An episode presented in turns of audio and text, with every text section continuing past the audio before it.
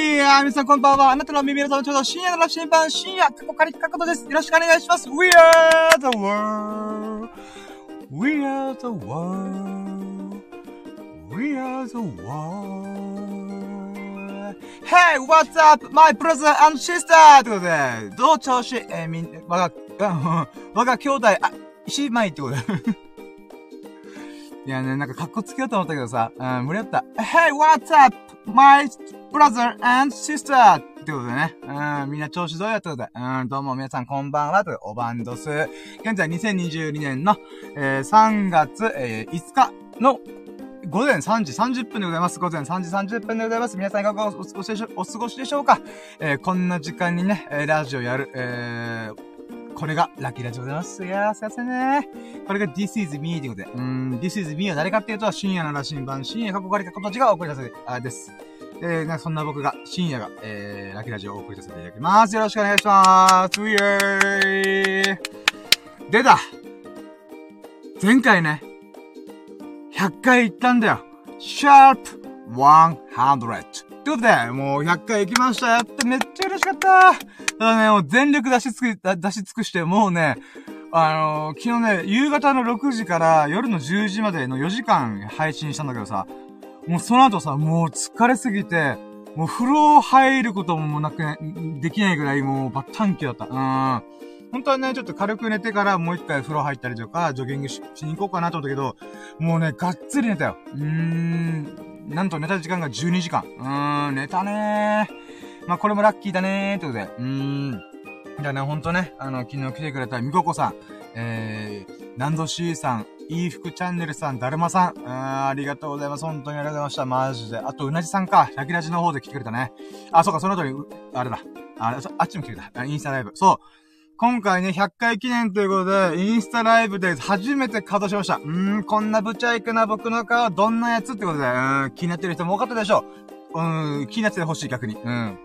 まあね、うん、インスタライブをやってみたんだよね。うーん、でね、やっぱね、いろいろ思うことだったね。あーなので、今日はね、え昨日3月3日うんのラッキーを振り返りつつ、もう今日の分まで。うーん、昨日はね、もう、いや、もう、楽しかった。みんな来てくれてありがとう。マジでよかった。と思って。うーん。何を俺ビビってたんだ、チキってたんだ、と思って。もうみんな温かく迎えてくれた。と思って。うーん。やっぱそのね、喜びがあったからね。だかその代わり疲れたけど、めっちゃ疲れて、もうバタンキューしたから、あ、これラッキーラジ本当はね、昨日100回やった後に、よし、やるぜ、やるもやるぞ、うん、101回目の振り返りってことで、うん、やろうと思ったんだけどね、もうそんな元気なくなるぐらいで出し尽くした。うん、なのでね、昨日のラッキーを振り返ってないんだよ。昨日の100回目は、あくまで僕の3ヶ月を振り返るんだよ。うん、僕3ヶ月で生まれ変わりまくってるからさ。うん、日々常に生まれ変わってる人間だから、いやー、3ヶ月変わったね、僕、と思って。うーん、まあみんなから見たらどうかわかんないけど、僕自身の中では大きく変わったんだよ、この3ヶ月ラッキーラジャってね。うん、いろんなリスナー、まあ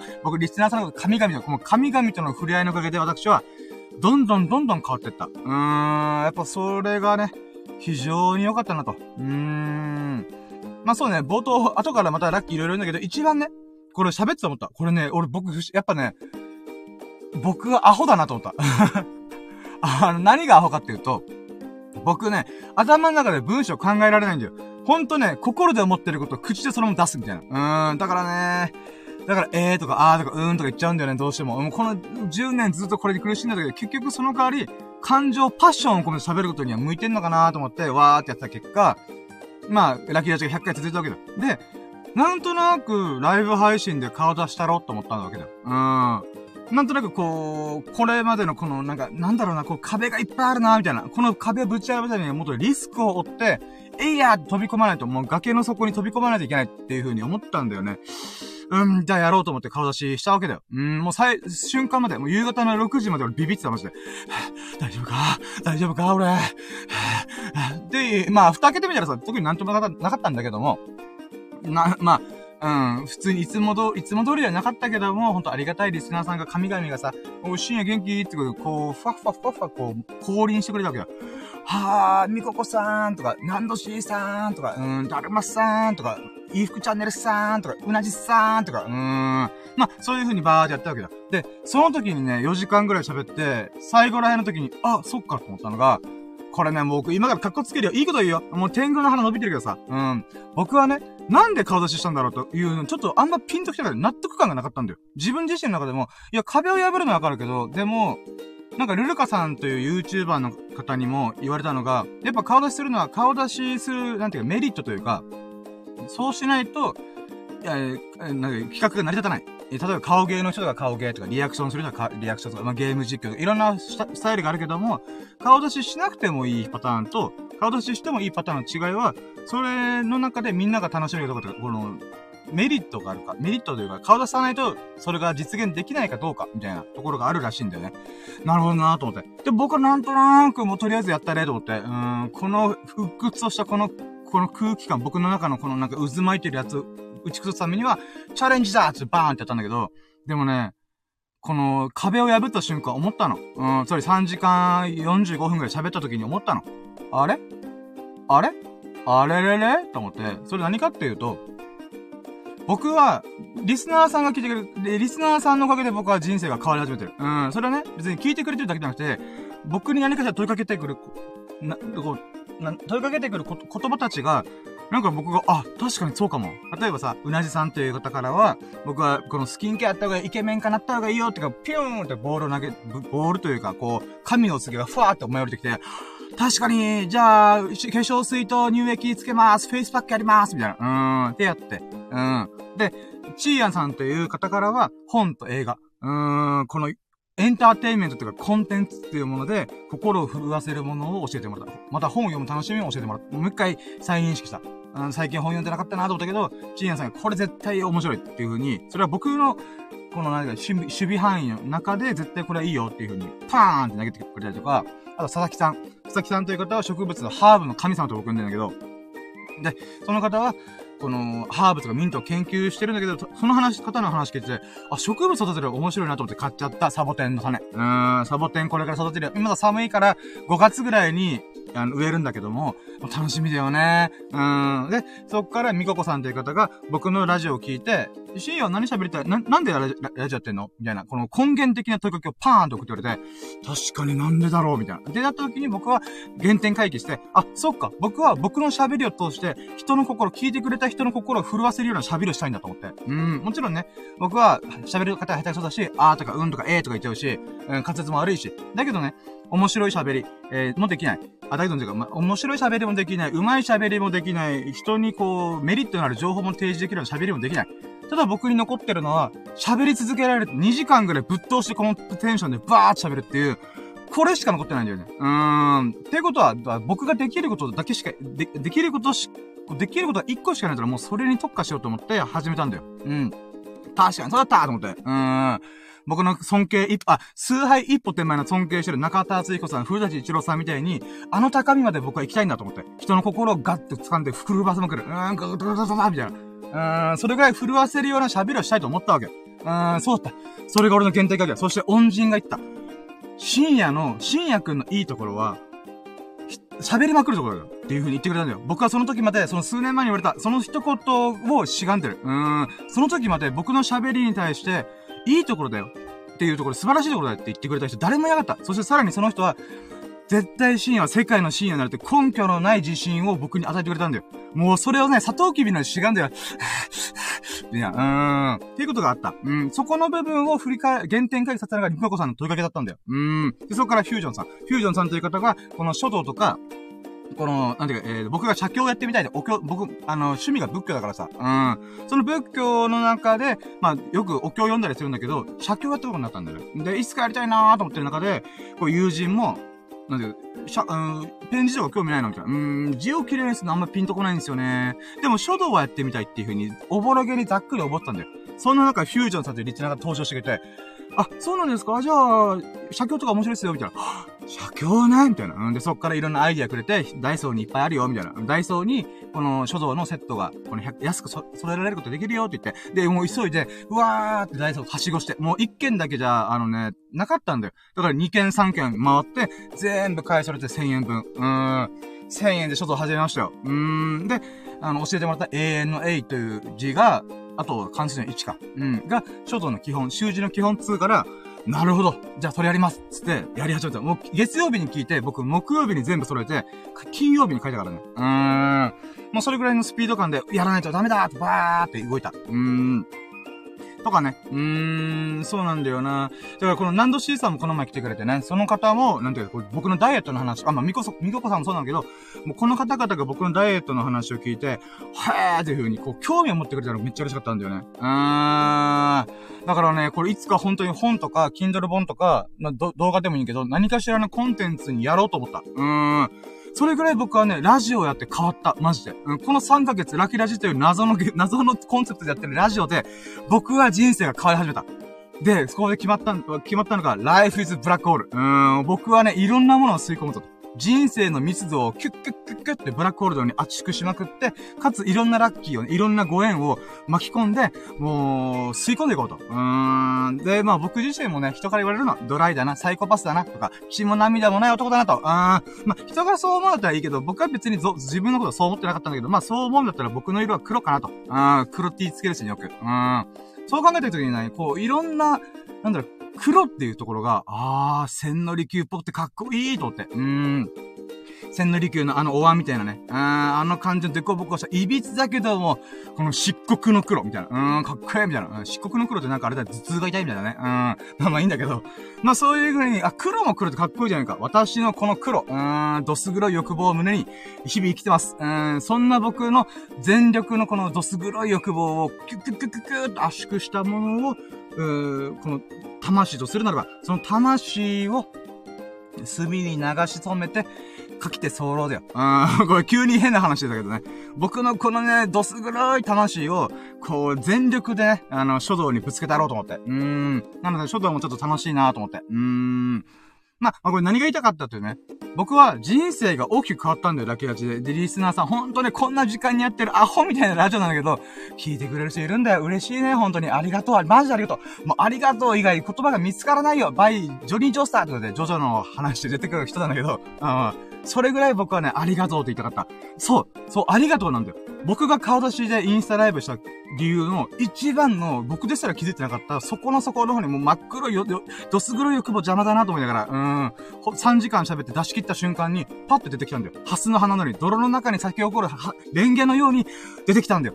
僕の、なんで顔出ししたのか。それはね、リスナーさんがちょこちょこ見てくれたんだよ。その人たちに、僕の顔はこんな感じです。深夜という存在はこんな感じです。こんなもうぶちゃいくな顔でさ、うん、なんとかこう、変な喋りしながらも、一生懸命一生懸命全身全霊、全力、全軍全身で喋ってる。うん。それを聞いてくれてる皆様に、お礼を言いたかったんだよね。うん、僕の顔を見て。うん、本当にもう、あざしゃーみたいな感じで、もう頭下げたよね。うん。それがしたかったんだと思った。言葉だけで伝わらない。うん、僕の態度、振る舞い。それを見てもらいたかったんだと思った。うん。まあ、これ後付けなんだけど、後付けっていうか、うん。後から思った。どす黒い欲望をバーって出し切った後に残ってたのがまさかのハスの花っていう、レンゲっていう。うーん。まあ、僕仏教が趣味だからさ。うーん。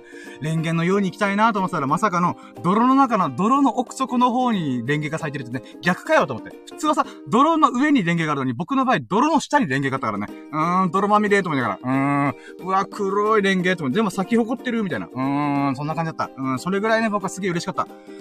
だからね、あの、すげえ勢いで喋ったけど、これぐらい僕はね、めちゃくちゃ嬉しかったんだよ。あの時聞いてくれた人方、あ、人たち、そしてラキラジにね、関わってくれた人たち、本当に本当にありがとうと思って、僕はこれからもっともっとこう高みに行って、世界の深夜と呼ばれる、何の世界、な、何のジャンルで世界の深夜になるかわかんないけど、でもね、恩人が言ってた。うん、さっきも言ったけど、深夜は絶対世界の深夜だから。うん、深夜はもっと頑張っていけるよ、絶対っていう風に言うから、ほんとそうっすか？はははと言いながら、でもね、今この数年前に言われたこの一言がね、僕の心の支えになってると、もうそこの、ドスぐらいを全部出し切った後にね、うん、もうブラックホールの逆、ホワイトホールで全部出し切った後に残ったのが、あ、この言葉かと思って。うーん、この僕自身が、聞いてくれた人の心を震わせるように喋り、アンド、大恩人が言ってくれたこの言葉。うん、世界の深夜になれる、君は。うん、あと、喋りがすごいよ。君はすごいところ、君の素晴らしいところはそこだよ、みたいな。うん、今まで誰もそんなこと言ってくれなかったんだよ。うん、だってさ、僕人の話聞かないぐらい、しゃ、ばーっしゃべったんだよ、今みたいに。うん。で、その、その、僕の変な個性を、というか、うん、まあ、中田敦彦の言葉で言うならば、あ、言葉で言うならば、あれだね。うん、病のような才能だよね。うん、病気かなって思う。うん、本当病気かなって不安だった。だけどね、その恩人の人が言ってくれたんだよ。もう何度も言うよ。この人の、いや、深夜のすごいところ、素晴らしいところ、いいところっていうのは喋るところだよ。うーん、もうこの言葉がね、僕を今でも支えてくれてる。うん、僕が世界の深夜だったら必ず言うね。うん、もう本名出す。うん、いや、〇〇さんのおかげで、まあ今はね、まだね、あの、炎上、炎上っていうか、これが高みに登ってるから、いつかね、もう、例えばさ、x ジャパンのヨシキさん、くれない？みたいな、うーん、とかね、中田敦彦さんみたいに、YouTube 大学とか、藤田実郎で、報道ステーションとか、うーん。まあそういった流れの中で、僕は世界の支援となった時に、うーん、絶対この人の言葉を言おうと思った。うーん、この人が誰なのか。うん、この人の言葉から、僕は今の人生が始まったんだよって。うーん、それは喋りたいなと思って。はぁ、喋りすぎたね。うん、今、今誰もいなくなった。悲しい全力で喋った結果、誰もいなくなったみたいな。うーん、なんか漫画の本タイトルだったよね。うん、そして誰もいなくなった。うーん。まあでもね、こんな時間だからしょうがない。うーん、僕は全力で喋りたい。それだけ。うーん。なのでね、今更だけどね。まあ、それがね、昨日の最優秀ラッキーでありました。うーん、僕自身がなんで顔出ししたのか。えー、そして、うーん、僕自身がね、うーん、何を、こう、その、100回記念の時やりたかったのか？うーん、そこをね、めちゃくちゃ思い知らされたよ、その瞬間に。4時間喋りきって、やっと俺はこれでか、かこれで、これがか、あ顔出しする理由がそこなんだなっていうふうに思ったよ。うーん。まあまあまあまあ、うん。ちょっと待って、今 もう16分整える喋ったから、昨日それが嬉しかった。100回記念最高、100、シャープ100。うん、最高だったね。うん、ありがとうございましたって感じ。はぁ、ちょっと待ってよ。は ぁ今ね、ジョギング終わりだからさ、すげえアドレナリン出てるのよ。ドーバミン出てるのよ。あー、やっぱね、ジョギングすると調子上がるね。あー、でも息切れするね。うん。うん。で、今日もまたラッキーいっぱいで、昨日のラッキーも振り返るけど、今日もラッキーいっぱいあるよ。うん。じゃあ行きましょうか。やろうとも準備はいいか？よーそろー深夜のチームプレゼント深夜のジャンコンパス今日の、あ、昨日と今日のささやかなラッキー語るラジオ略してラッキーラジ Here we go!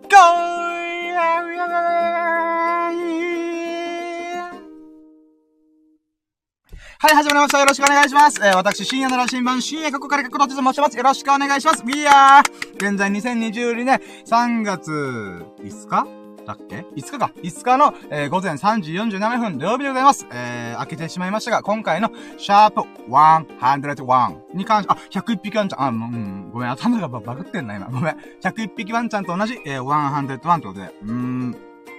で、今回は3月3日と3月4日のラッキーをもう一挙に振り返ったろうと思って。うーん、いつもね、毎日刻んでんだけど、いやー、まあ、さっき冒頭で見たけど、3月3日がね、ほんとライブ配信するってことで、しかもインスタライブで顔出しってことで、慣れてないことをいっぱいやったから、終わった瞬間2時間ぐらいね、もうバタンキューしたよね。うーん、それぐらいね、負荷がでかかった。だけどね、やりきったなと思った。今の自分でできる最大限のことやったなと。で、こっからもっともっとブラッシュアップして改善してって、うーん、世界の深夜にいずれなるってことで。うーん。出た。うん、今回はね、えー、シャープ101っていうことなんだけども、まあ、こっからね、200回行くんだよなと思って。うーん。長い道のりだね。うん、また3ヶ月、200回特集の時は何しよっかなと思いながら。うん、でもまず一歩一歩ね、うーん、やっていこうと思います。今ね、ゲップ我慢したんだ。うーん。ゲップ聞こえてないよね。うん。これね、今日スサノオくんに会ってきたんだよ。スサノオくんと、まあこれからラッキー、ラッキーラジで喋るんだけど、スサノオくんがね、いや、ゲップはさ、やっぱ汚いからさ、やめといた方がいいんじゃんって。確かにと思って。うーん。面白いかなふざけてるかなと思ってやったけど、確かに聞いてるからしたら、ゲップって言うの、うん、すげえ不快だよなと思って。うん、だからね、ゲップ我慢する。うん、これもラッキーだよ。うん、後から感動する。はい。えー、じゃあ行きましょうかね。ラとラキラジの流れに関して一回説明してから本編入りましょうか。で、ラキラジの流れは、あ、そうか、概要も喋ってねえか。あー、オッケー。えー、概要に関してはね、まずラキラジっていうのは僕が、今日一日起きたラッキーをひたすら数えていく。1ラッキー、2ラッキー、3ラッキー、4ラッキーっていうのを数えていくだけのラジオでございます。で、その中で企画がいくつかあって、その30個ぐらいあるんで、1日のラッキーが30、40、50個ぐらいあるんだけど、その中で一番喜んだものは最優秀ラッキーっていう風に言ったりとか、もしくは、1日のラッキーを数値化してみて、パーセント化してみて、うーん、今日のラッキーパーセントは、うーん、75%みたいな、うん、こと言ってみたりとか、あとは明日のラッキーカムトゥルーつって、明日のラッキーを叶えに行くっつって、こう、レッツゴーしようってことで、こう、行動を起こすっていう意味で、まあ、とりあえずそれができなかったとしても、とりあえずこれやってみたいっていう風にやるっていうのが企画があります。うん。まあ、こういったのがラッキーラジってことだけど、まあ、その中で、ラッキーの、あ、このラッキーラジのコンセプトで、それは、ラッキー is ride on ってことで、ラッキーは乗っかれる便乗できるっていうのをやってるんだよね。うーん。これね、どういうことかっていうと、人間の脳の構造構造に引っかかってるんだけど、引っかかってる、こう、に根拠があるんだけど、人間はね、あのー、なんだろう、イメージ力、あ、待って、ちょっと待って、これ喋るとめんどくさいな、長くなっちゃう。えー、とりあえずね、ラッキーをシェアして、みんなでその喜びを分かち合おうよっていう話です。うーん。だからね、これ友人、あ、そう、これ、これ新しいエピソード仕入れた。これね、面白かったのが、僕がラキラジバーってやってんじゃん。うん。で、これ友人もちょこちょこ聞いてくれてんだよ。うん。スサノオくんっていう僕のヘビーリスナーであり、あの友人であるスサノオくんが聞いてで、今日会ってきたと。さっき言ったよね。で、そのスサノオくんと会って言ったのが、急にさ、こう、いつも通りにドライブしながら喋ってたのよ。うん、たわいもない話を。いや、こんなこと最近やってんだよ。あんなことやってんだよ。みたいな。うん、って言ってたら、スタノ君急に、いやー、ラッキーね、最近こんなラッキーがあったかなって言って、言ってたんだよ。うん。僕のラジオを聞き、聞いて、スタノ君の、この雑談の中の、中のレパートリーが、の一個がラッキーになってんだよ。へーと思って。うーん。だからね、やっぱね、ラッキーで連鎖するなと思って。うん。僕はひたすらバカみたいに100回さ、もう、えー、170、あ、180時間さ、僕さ、ラッキーラジオ喋ってんだよ、ラッキーをひたすら。ウェイこんなラッキーがあったイエーイみたいな。うーん。ことをやってたら、それを93、5回まで聞いてる、スサノオくんは150時間僕のラッキーを聞いてるんだよ。その結果ね、あ、こんなラッキーあったっけなみたいな。なんか普通に雑談の中で入れてくるぐらい、もうね、あの、 brainwash が完了してる。うん。さあ、ラッキーを考えるんだ、ラッキーを考えるんだって言って、やってたらいつの間にかスサノオくんも、あ、ラッキーさ、なんかあったっけなみたいな。うん、って言ってくれたんだよね。それがすげえ嬉しかった。うーん。 brainwash 完了ってことで。うーん。まあ、 brainwash って言うとちょっと、ちょっと多少ね、あの、トゲがあるかもしれんけど、うーん、ラッキーの brainwash 完了ですよ。うーん。で、まあ、それぐらいね、このラッキーっていうのはね、やっぱ変えてくんだな、人と。ポジティブに変えていくなと思って。うーん。まあ、まあ、 brainwash するつもりはないんだけどね。うん、ただ僕が自分の喜んだこと、嬉しかったことをひたすら喋るってだけにしてるんだけども、うーん。やっぱそれが徐々に人に広がってくれてるのが僕は嬉しいかなと思っております。うん。まあ、これがラッキーの概要。うーん。やっぱね、ラッキーというか、喜びはね、伝わるなと思って。うん、イメージさせ、させるなと思って。うーん。まあ、なのでね、このスタノーくんがそういう風にね、ラッキーなんだっけなって言ってくれた、あの瞬間、ふとした瞬間がね、僕すげえ嬉しかった。ありがとうと思って。うん。やっぱね、ポジティブな話をしてるとね、こう、どんどんどんどんそれが連鎖すると思ってるんだ、僕は。うーん。なので、そういう意味でも、ラッキーラジでね、皆さんのラッキーもお待ちしてます。僕のラッキーしたら喋りますが、皆さんのラッキーもお待ちしてます。どうぞ、ぜひコメントということで。うーん。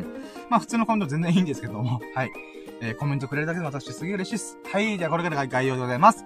で、流れ、流れは5ステップありまして、まあさっきちょっと言いましたけど、1ステップ、first lucky percent、2ステップ、lucky count、3ステップ、final lucky percent、4ステップ、今日の最優秀ラッキー、today's most valuable lucky ってことで、で、ほんと5ステップが明日のラッキー come true ってことで、うん、tomorrow, tomorrow's ラッキーカムトゥルーということで。うん。まあまあ、これはね、企画を進めていく中で、一個一個説明していくんで、うん、みんな心配しないで、don't worry. うん、もう満タイ。うん。よし。やっと終わった やっとオープニングトーク終わりました。やっとこれから本編だよ。うん、いつも以上に巻きで喋ってるよ、私。全力で喋ってる。うん。でだ。じゃあ本編行きましょうか。で、本編はね、うーん、2022年3月3日と4日。のラッキーを振り返っていこうと思います。よろしくお願いしまーす。ワイヤーイということで、うん。出た。そうね。まず、ワン、あ、じゃあ、ワンステップ !First, lucky person! イェえいってことでね、これはね、まあ、昨日の3月3日と3月4日に関してならば、もうガッチャンコし、ガッチャンコしていいのかな？まあいいや。ガッチャンコするならば、もう、やっぱシャープ100回、100回記念をできたことが良かったし、顔出し配信するっていう風に一歩踏み出す、踏み出すこともできた。で、さらに今日も今日でね、また新しいこといっぱいできたから、そういった意味ではね、うーん、OK。じゃあ、昨日と今日の First Lucky Percent is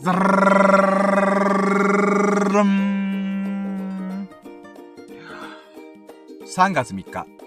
2000%。イェイ !2000% で、3月4日。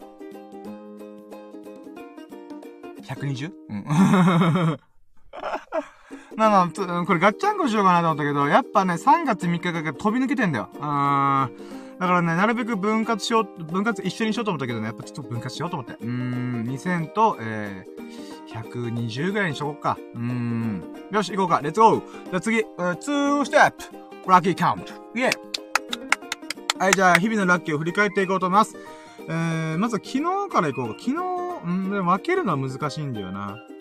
うーん、これは昨日のやつを取ってから、今日のやつやっておけばよかったね。うん、一緒にガッチャンコするとちょっとわけわかんなくなるなーと思いつつ、行きましょうか。うん。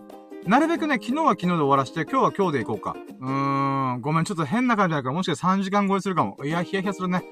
はい、ということで、まずは3月3日のラッキーを振り返りましょう。えー、まず1ラッキー目。1ラッキー目はね、昨日はね、なんだった？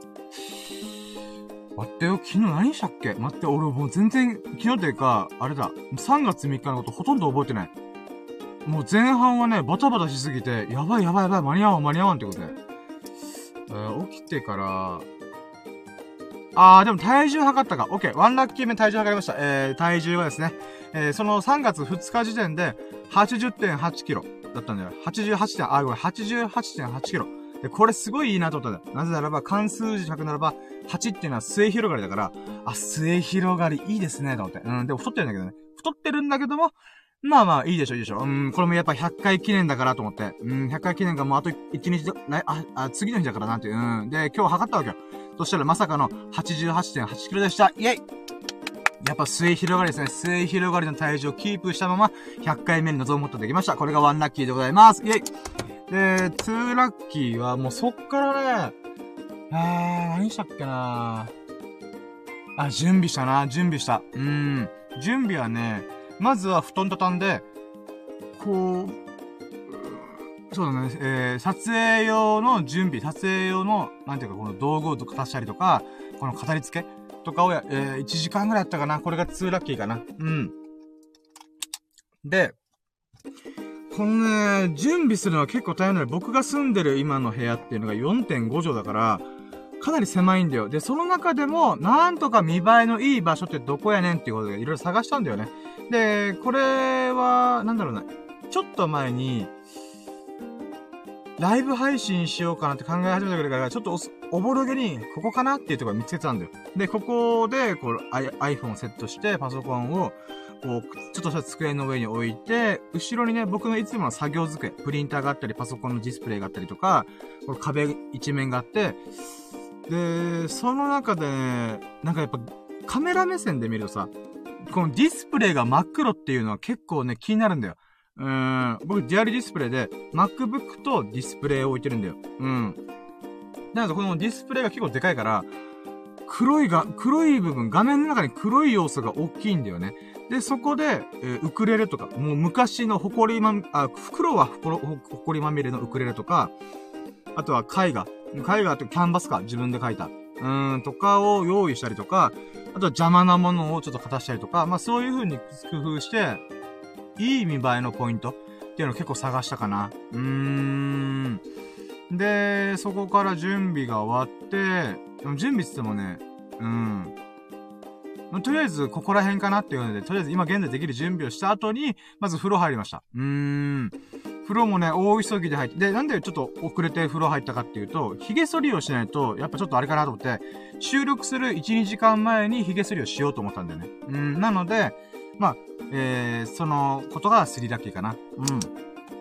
うん。やっぱね、こう、僕は髭が濃いからさ、あと、色白な部分もあるから、ちょっとね、青髭が目立つわけよ。だから、いつまで髭剃りに関しては、あんまりラッキーな感じしないんだけど、今回ばかりはね、ちょっと狙って、この2時間前とかに髭剃りをしようと思ったんだよ。んで、それがスリラッキーで、え、まあその流れで言うならスキンケアもしたね。うん、スキンケアもバッチリして、もう、さっぱりしたお肌にプルプルの化粧水。うん、この組み合わせで頑張りました。頑張ったというか、やりましたね。うん。で、まあとりあえず身支度整めたと。もう、あ、そう。そうね。そうだね。フォーラッキー、これがあるわ。フォーラッキーは、なんか食いついてくれるかなと思って、自分の一丁羅の服つけました。それは自分が作った T シャツ。うん、自分が作ったイラストの、それを T シャツ化したグッズみたいなのがあって、それを用意してたんだよ。うん。だから狙ってました。うん。で、それが4ラッキーかな。うん。で、5ラッキーはね、5ラッキーは、あー、そうだね。その後、着替えて、お経を読みました。うん、僕の心を落ち着けるためのお経を読みました。これが5ラッキーでーす。えいやでね、まあ、お経を呼びながら僕は、まあ、お経を覚えてるからさ、普通にしゃ、そのお経を唱えながら、バーって準備してたまた。うん、ライブ配信する準備をして、でね、お経を呼びながら思ったの、私。全然、心集中穏やかじゃねえと思って。お経を読むって時大体ね、穏やかになるとか、安らかな状態になるとか、そういうのにちょっと近づいていくはずなのに、もうね、緊張ながりね、手もね、震えてるし、手もね、血の気引いてるんだわ。あー、もうガクブクガクブクブクブクブクみたいな。うーん。まあ、そんな状態だったからね、少しでも落ち着けるためにお経をギリギリまで読もうと思って、わーって準備してたんだよね、お経読みながら。うーん、あれも久々だった。こんなね、ヒヤヒヤする瞬間っていうのはね、ほんと久々だったね。うーん。でだ。えー、これが、5ラッキーか。うん。あ合って合ってるか？これ6ラッキーかな？あじゃあ5か。あ、じゃあ次6いくか。もうちょっとわかんねえ。今日またスタの子やりたいけど、カウントミス多すぎるってって。うん、ごめん、めんこ、と思って。うん。で、6ラッキーはね、うーん、あ、待った。うん、まあ、6ラッキーは、あー、うん、待って、6ラッキーはね、なんだろう。そこから、奥目が準備して、何したっけな、ま最終調整入ったかなうん、そうだね。うん。あ、そうだ、企画考えてた。あ、そうか、あー、ましたました。そう、企画を考えてて、あのね、企画でもそこまで考え、もうとりあえずこれこれこれこれ喋るか、みたいな。だけどね、なかなか準備ができなくて、あーと思ったんだけど、うん、でも一個だけ必ずやろうと思ったのが、100回行くまでに一体僕は何十時間喋ったんだろうと。うん。で、おそらく150時間ぐらいかなと思ったんだよね。うーん。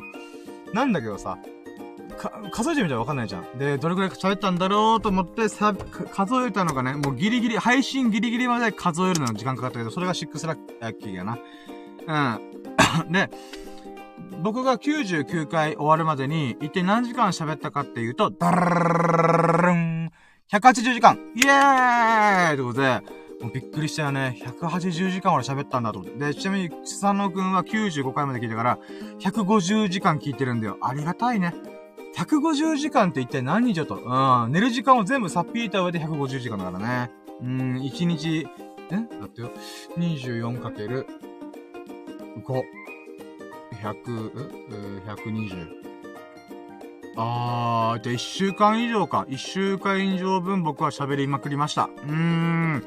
素晴らしいね。で、100、あまあ、後で言うならば、ラッキーラジ100回目の時点で4時間喋ったんで、まあ、180時間、まあ、ぴったりぐらいかな。まあまあ、それ、あまあ、180、約80時間。うーん、喋ったねうん。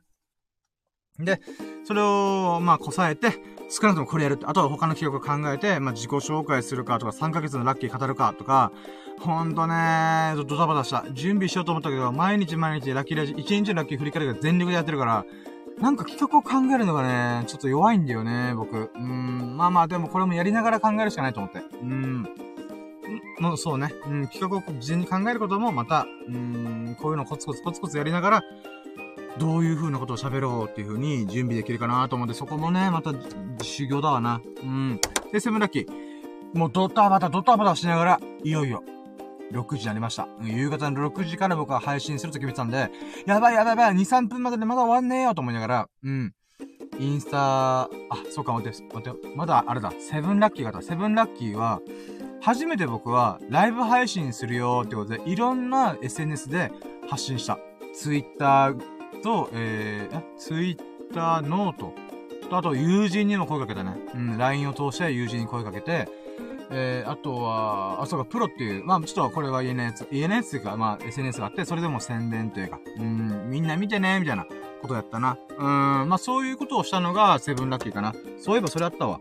うん。で、 eight ラッキー。 eight ラッキーは、まあ、いよいよ始めますと。うん。で、6時ちょうどに始めること、始めることができたことが eight ラッキーだね。うん。じゃ6時頃と決めてたんだよ。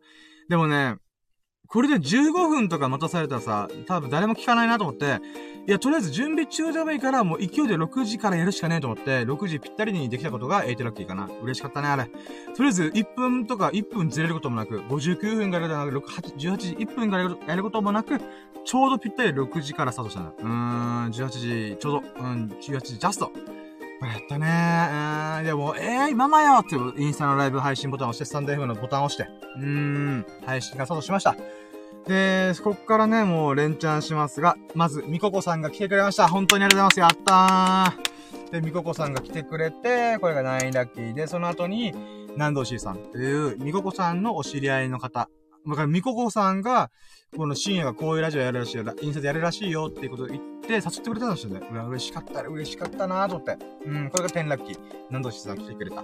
で、えー、11ラッキーが、だるまさんっていう方が、スタンド FM 上で来てくれた。うーん、嬉しかった。うーん、ありがとうございます。そしてフォローもいただいたんで、本当に本当にありがとうございます。で、その後に、その後にね、何やったっけなあ、そう、いい服チャンネルさんっていう方が来てくれました。ありがとうございます。これが12ラッキーでございます。ちなみに、いい服チャンネルさんはその前回の99、シャープ99で、朝まで一緒にこの公開 LINE 電話というか、うーん、音声参加というかコラボ配信っていうのかなうん、やってました。もうほんとありがとうございました。うん、3月の最優秀ラッキーはそちらでございます。うーん。でだ、えー、その後に、イーフチャンネルさん来た後に、そうだ、我らがラキーラジの、えー、アフロ、女神様、アフロディーテこと、うなじさんって方がいらっしゃってくれました。もう嬉しかったもうこれが13ラッキーですね。うん。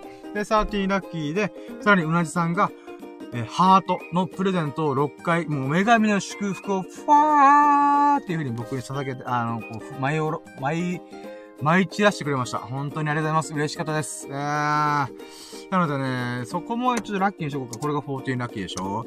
うん、とりあえず来てくれたリスナーさんっていうのがね、うん、まあ、このメンバー、ね神々だったかな。で、その中で思うのはね、うーん、そうね。まあも、うなんかいろいろ思うことあったんだよな。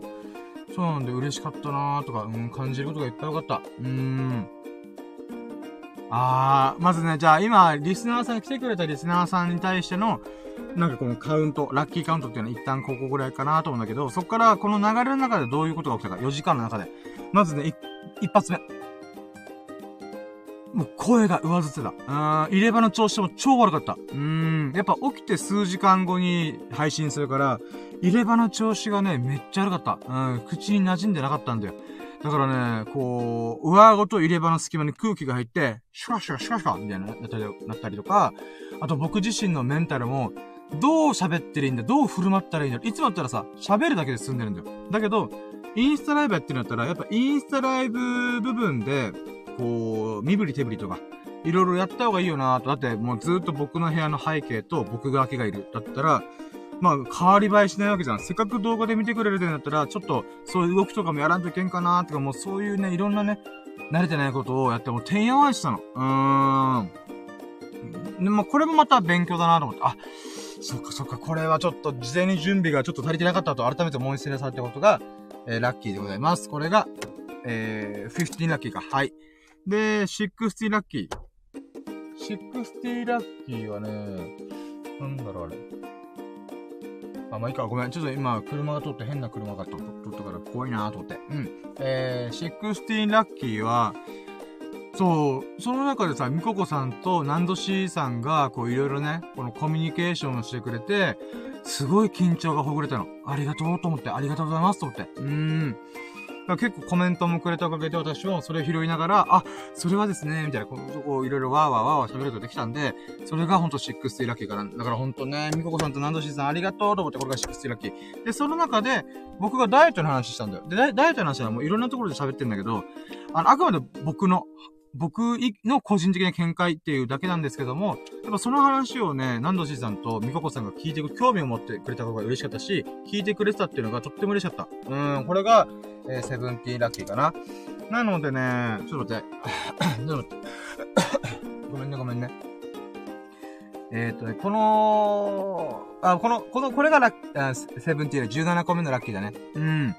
で、18ラッキーは、そこから、よしもう一回仕切り直そうと思って。最初のね、このオープニングコール、プルルルルフォイっていうところから始まるんだけど、それをね、もう一回やったんだ。うん。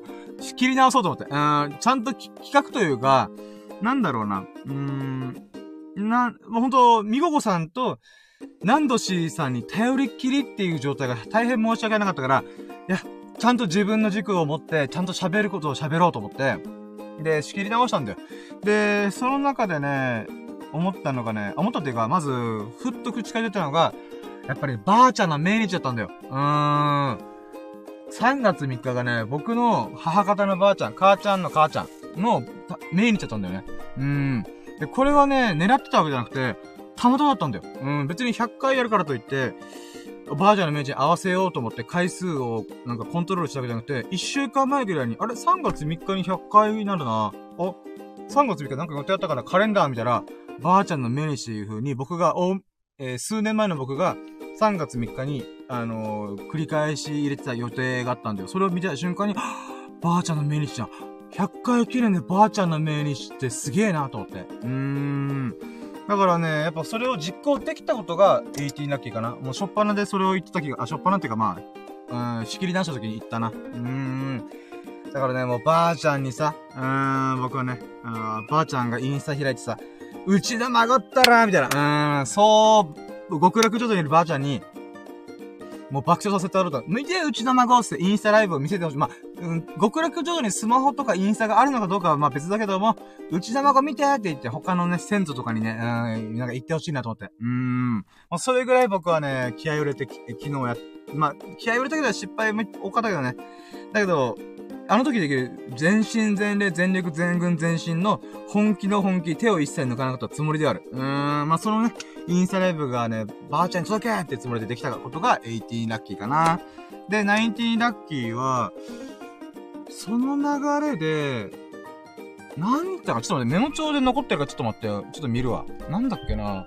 そう、うまく流れでできなかったんだけども、あ、そうか、自己紹介みたいなことだな。なんでラッキーラジオやったのか。うーん。とか、僕はどういうことやってたよとかね。うん、そういう目指す先。うーん、目指す、僕はこれ、僕の目指す先っていうのは、人の心を震わせる喋りをしたいっていうところに行き着くんだけども、やっぱそれにはこういろんな縁があって、あ、やっぱり僕は、そこだと思って。うん、まあこれはもうね、冒頭のオープニングとこで全力で喋ったこと。うん、僕の恩人が、いや、深夜は絶対世界の深夜になる。アンド、君のいいところは、喋りをする、すごい喋りする、喋れるところだよ。だ、だ、喋れる、今、めちゃくちゃ噛んだけど、うん。喋れることだよって言ってる、うん、僕はね、面白い喋り、上手い喋り、人の役に立つような喋りできないけども、なぜか喋り続けられて謎の能力があるから、それを活かしたいなと。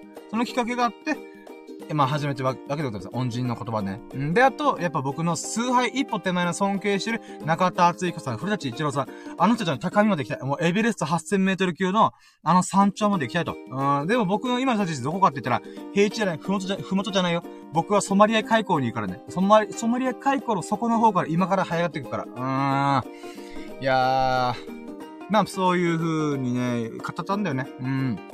語れたことが、 nineteen ラッキーかな。で、自分自身も言い聞かせるようにね、うーん、この話を何度も何度も喋ってるから、耳にタコができるからうるせえわ深夜と思うかもしれないけど、でも僕にとって大事な、もう、オリジン、うん、原点、だなぁと思って。うーん、それをね、再認識しながら喋ってたことが nineteen ラッキー。で、 twenty ラッキーは、あ、そうだ、その後に結局、ラキラジの3ヶ月の歩みをしたんだよ。うーん。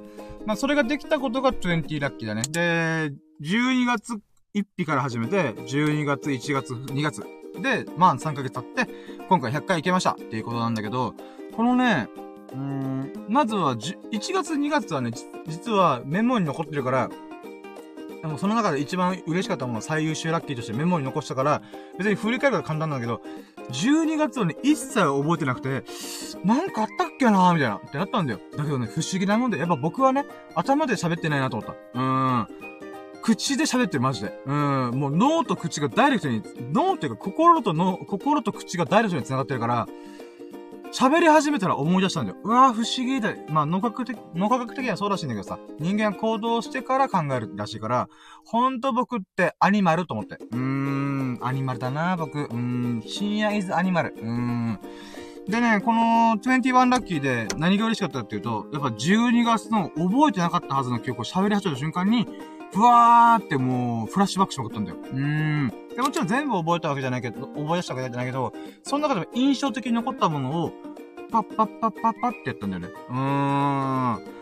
よく思い出したな、俺と思って。うーん。例えば、ラキラジの始まりっていうのは、毎日の自分が体験したことだったら喋れるんじゃないかと。思ってることだったら喋れるんじゃないかと思って始まったんだけど、それの前進企画。今、ラッキーがたり、やったーラッキーイエーイとか言ってんだけど、一個前は全然違うよ。今日のめんどくさい話ってことで、めんどくさい話を語ろうっつって、ジョギングめんどくさいとか、なんか、ラジオするのめんどくさいとか、ブログ、ブログ書くのめんどくさいみたいな。うん、そんなことばっか喋ってたの。今日のめんどくさいはこちらみたいな。うん、全然こちらじゃないけどなと思いながら、今思えばね。うん。で、最終的にどうなったかというと、僕自身はめんどくさくなった。うん、超めんどくせえな。もうこの今日のめんどくさいというラジオやることすらもめんどくせえなと思って。で、それでね、変えたの。うん、これはあかん。絶対あかんと思って。うん。人ってことは言霊の力ってあると思うんだけどさ、やっぱね、俺はあると思ってる。うん、まあそう思ったら楽しいしね。うん。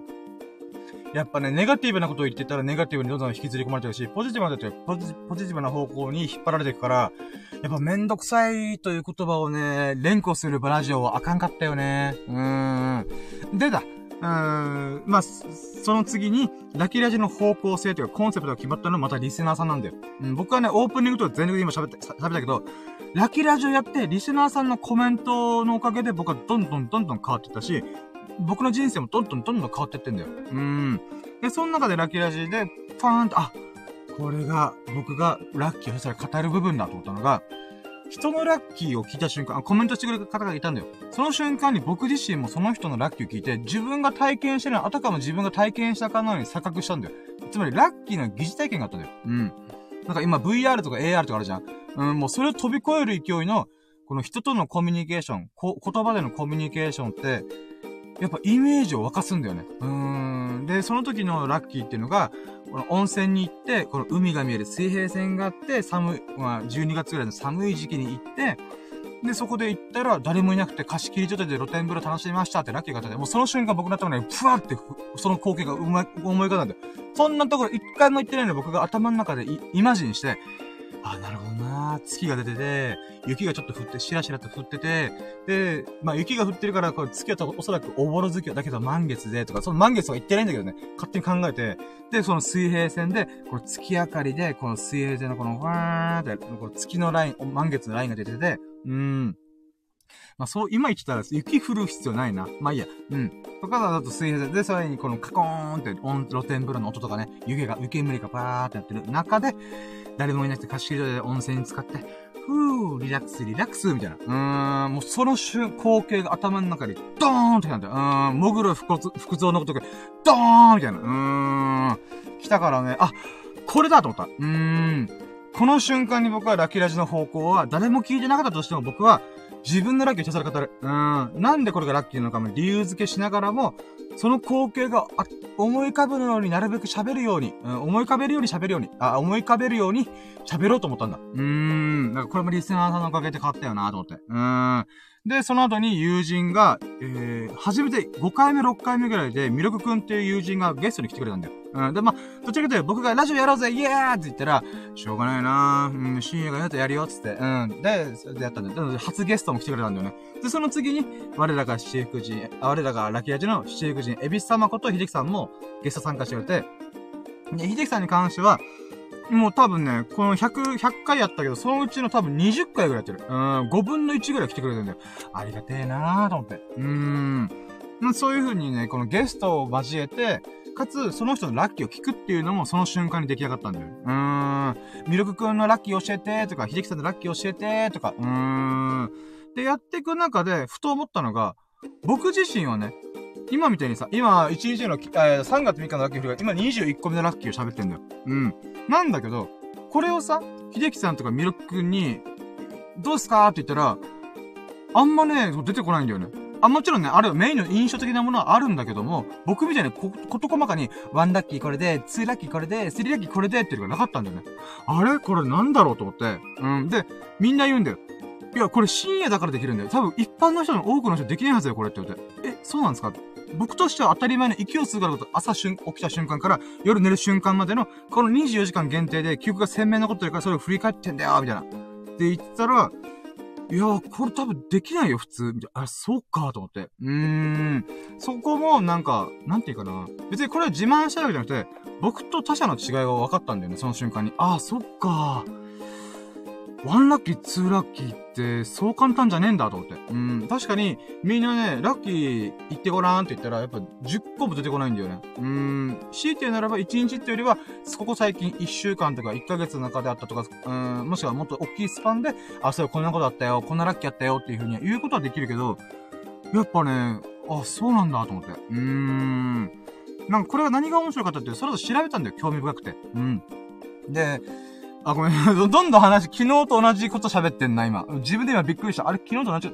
えー、じゃあ結論から言うと、人には認知特性っていうのがあって、認知っていうのはね、人間は五感というセンサーがあるけども、そのセンサーを使って、この死んだ万象を、センサーで、で、感覚、感じてるんだよ。うん。だけど、そのセンサーはセンサーであって、脳という部分があるじゃん。脳という処理する部、えー、部位があるわけじゃん体の中に。で、その中に、その脳と五感で感じたセンサーを取り繋いでくれるものが一人で違うっていう話が、その認知、世界を捉え、るタイプが一人で違うんだよ。で、僕は映像タイプなんだよ。確かに僕、喋る時とかって、頭の中で映像浮かんでんだよね。うん。例えば、こんな人が来てくれたとか、リスナーさんが来てくれたこんなエピソードがあったっていうの全部自分の頭の中でもう描いてるんだよね。だから、ワンラッキー、ツーラッキーで朝見た瞬間からバーってやってるのは、毎回なんかその瞬間の映像を頭の中で浮かんでると、僕の視界から見た情報を、ただ喋ってるだけなの、その通りに。うーん。で、人によってはこれが、聴覚、えー、音を聞くとか、音楽を聞くとかに関して特化してる認知タイプもいるんだよ。で、あと残ってるのが、頭の中で文章でイメージできる人がいるんだよ。うーん。だからさ、おそらくだけど、この理路整然と喋る、できるビジネスマンみたいな人とか、プレゼンが上手い人っていうのは頭の中で文章を描いてる人なんじゃないかなと思う。つまり、世界の捉え方が言葉ありき、ありきな人っていうのがあるんじゃないかなと思って、まあ、あくまでね、あの、僕が調べた部分ではしかないんだけども、まあ、なので、こういう3タイプがまず大きく分かれてあると。3カテゴリーがあると。で、その時になんかね、いろいろね、腑に落ちたんだよ。それから引っ張って、いろんな情報とかを自分の中でバーって調べた結果、あ、面白い記事見つけたと思って、それが、このツイッター、あ、海外のツイッターですげえバズったネタがあって、それはね、人は言葉で頭でイメージして自分が喋る言葉を頭の中でちゃんと言葉として出してる人がいるんだけど、僕出してないの頭の中で今次何喋ろうっていうの全然考えてなくて、ブワーって頭のイメージを喋ってるだけなんだよね。で、これが実は少数派なんだってか、そういう脳のタイプらしいんだよ。これもね、副産物だった。あ、なるほど。あー、僕がこういう風にスピーチとかプレゼンが苦手な理由、ここかと思って。うん。人にとって認知タイプが違うと。で、その中で、多くの人は言葉です。言葉を頭の中で描いてる。あこれから1分間スピーチでな。ああ、じゃあこれ言ってあれ言って、ああ、じゃあこれが、これで結論だな。うん、オッケーオッケーって言って、ふわー喋れる。だけど僕はね、映像喋ってるから、えー、うーんみたいな、うーんってなっちゃうんだよね。うん。あ、そしたら待って。ルルカさん来てくれやったーこんばんはということで、おバンドスー good midnight ということで、うーん、もうすぐ good morning かな。いやー、こんばんは、うれぴー。そう、そうなんですよ。ルルカさんと喋ってた内容の、この部分なんですよね。あ、そう、喋っちゃった。あの、僕が、これ、うーんとかえーとか言うと何なんだろうなと思って、言わないようにしても、なんだろう、できないなーと思ったところが、そこだったんですよね。情報の処理の仕方が違うと。うーん。だからね、なんだろうな、この、僕が、うーんとか、えーとか言ってる瞬間って、やっぱ、映像のこの表現が見つからない瞬間なんですよね。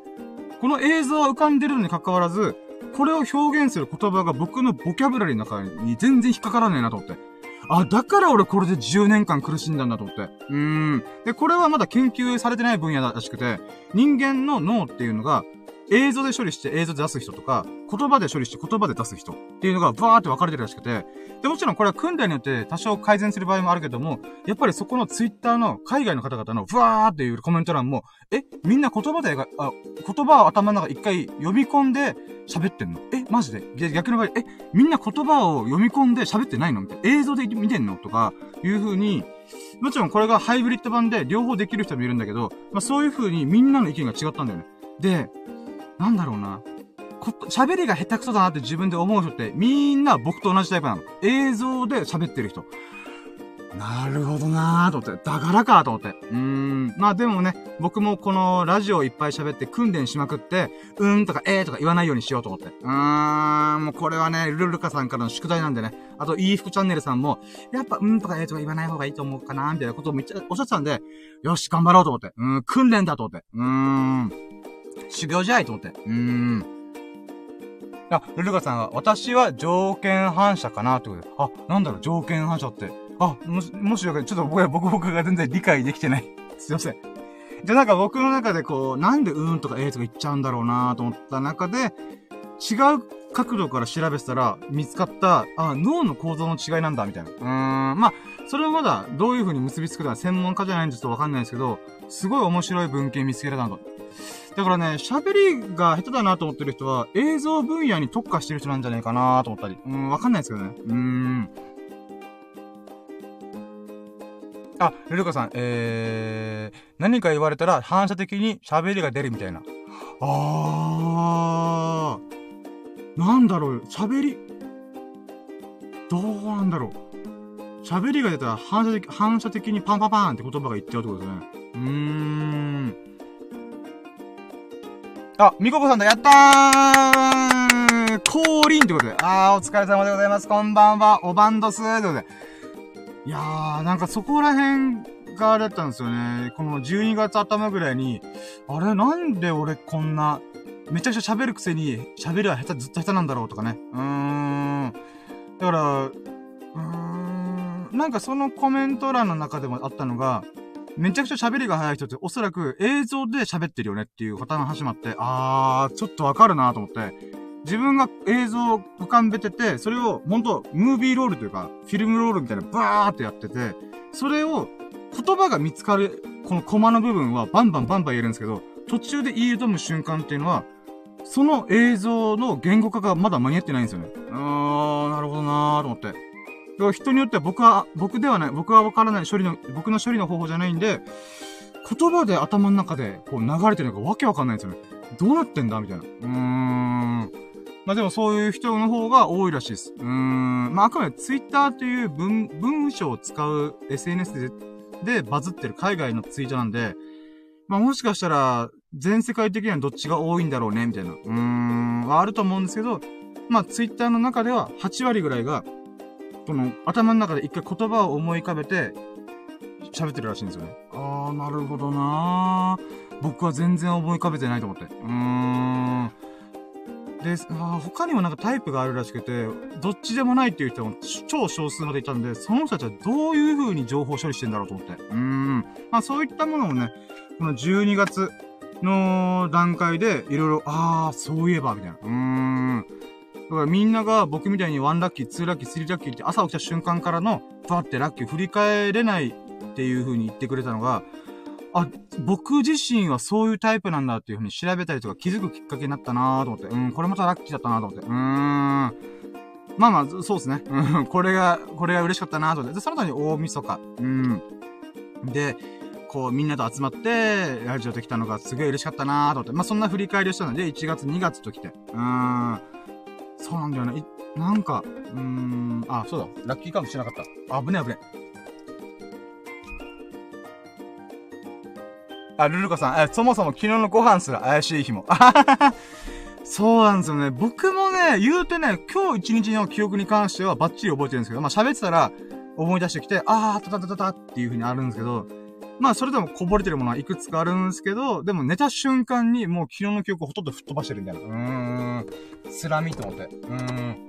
でもなぜか1日限定の記憶では、もうガンガンガンガン覚え、思い出せるみたいな。うーん、不思議だな不思議な、うーん、脳の回路してんなと思いつつ。うーん。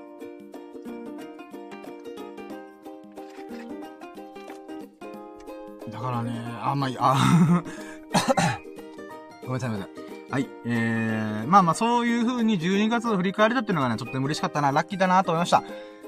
あで、まあ、そうですね、1月2月はもう、パッパッパッパッと、思い、思い出したが、まあ、箇条書きでメモを残してるんで、それを見ながら、まあ、思い出してちゃったんですよね。で、その中で、喋ってていろいろ思ったんですよね。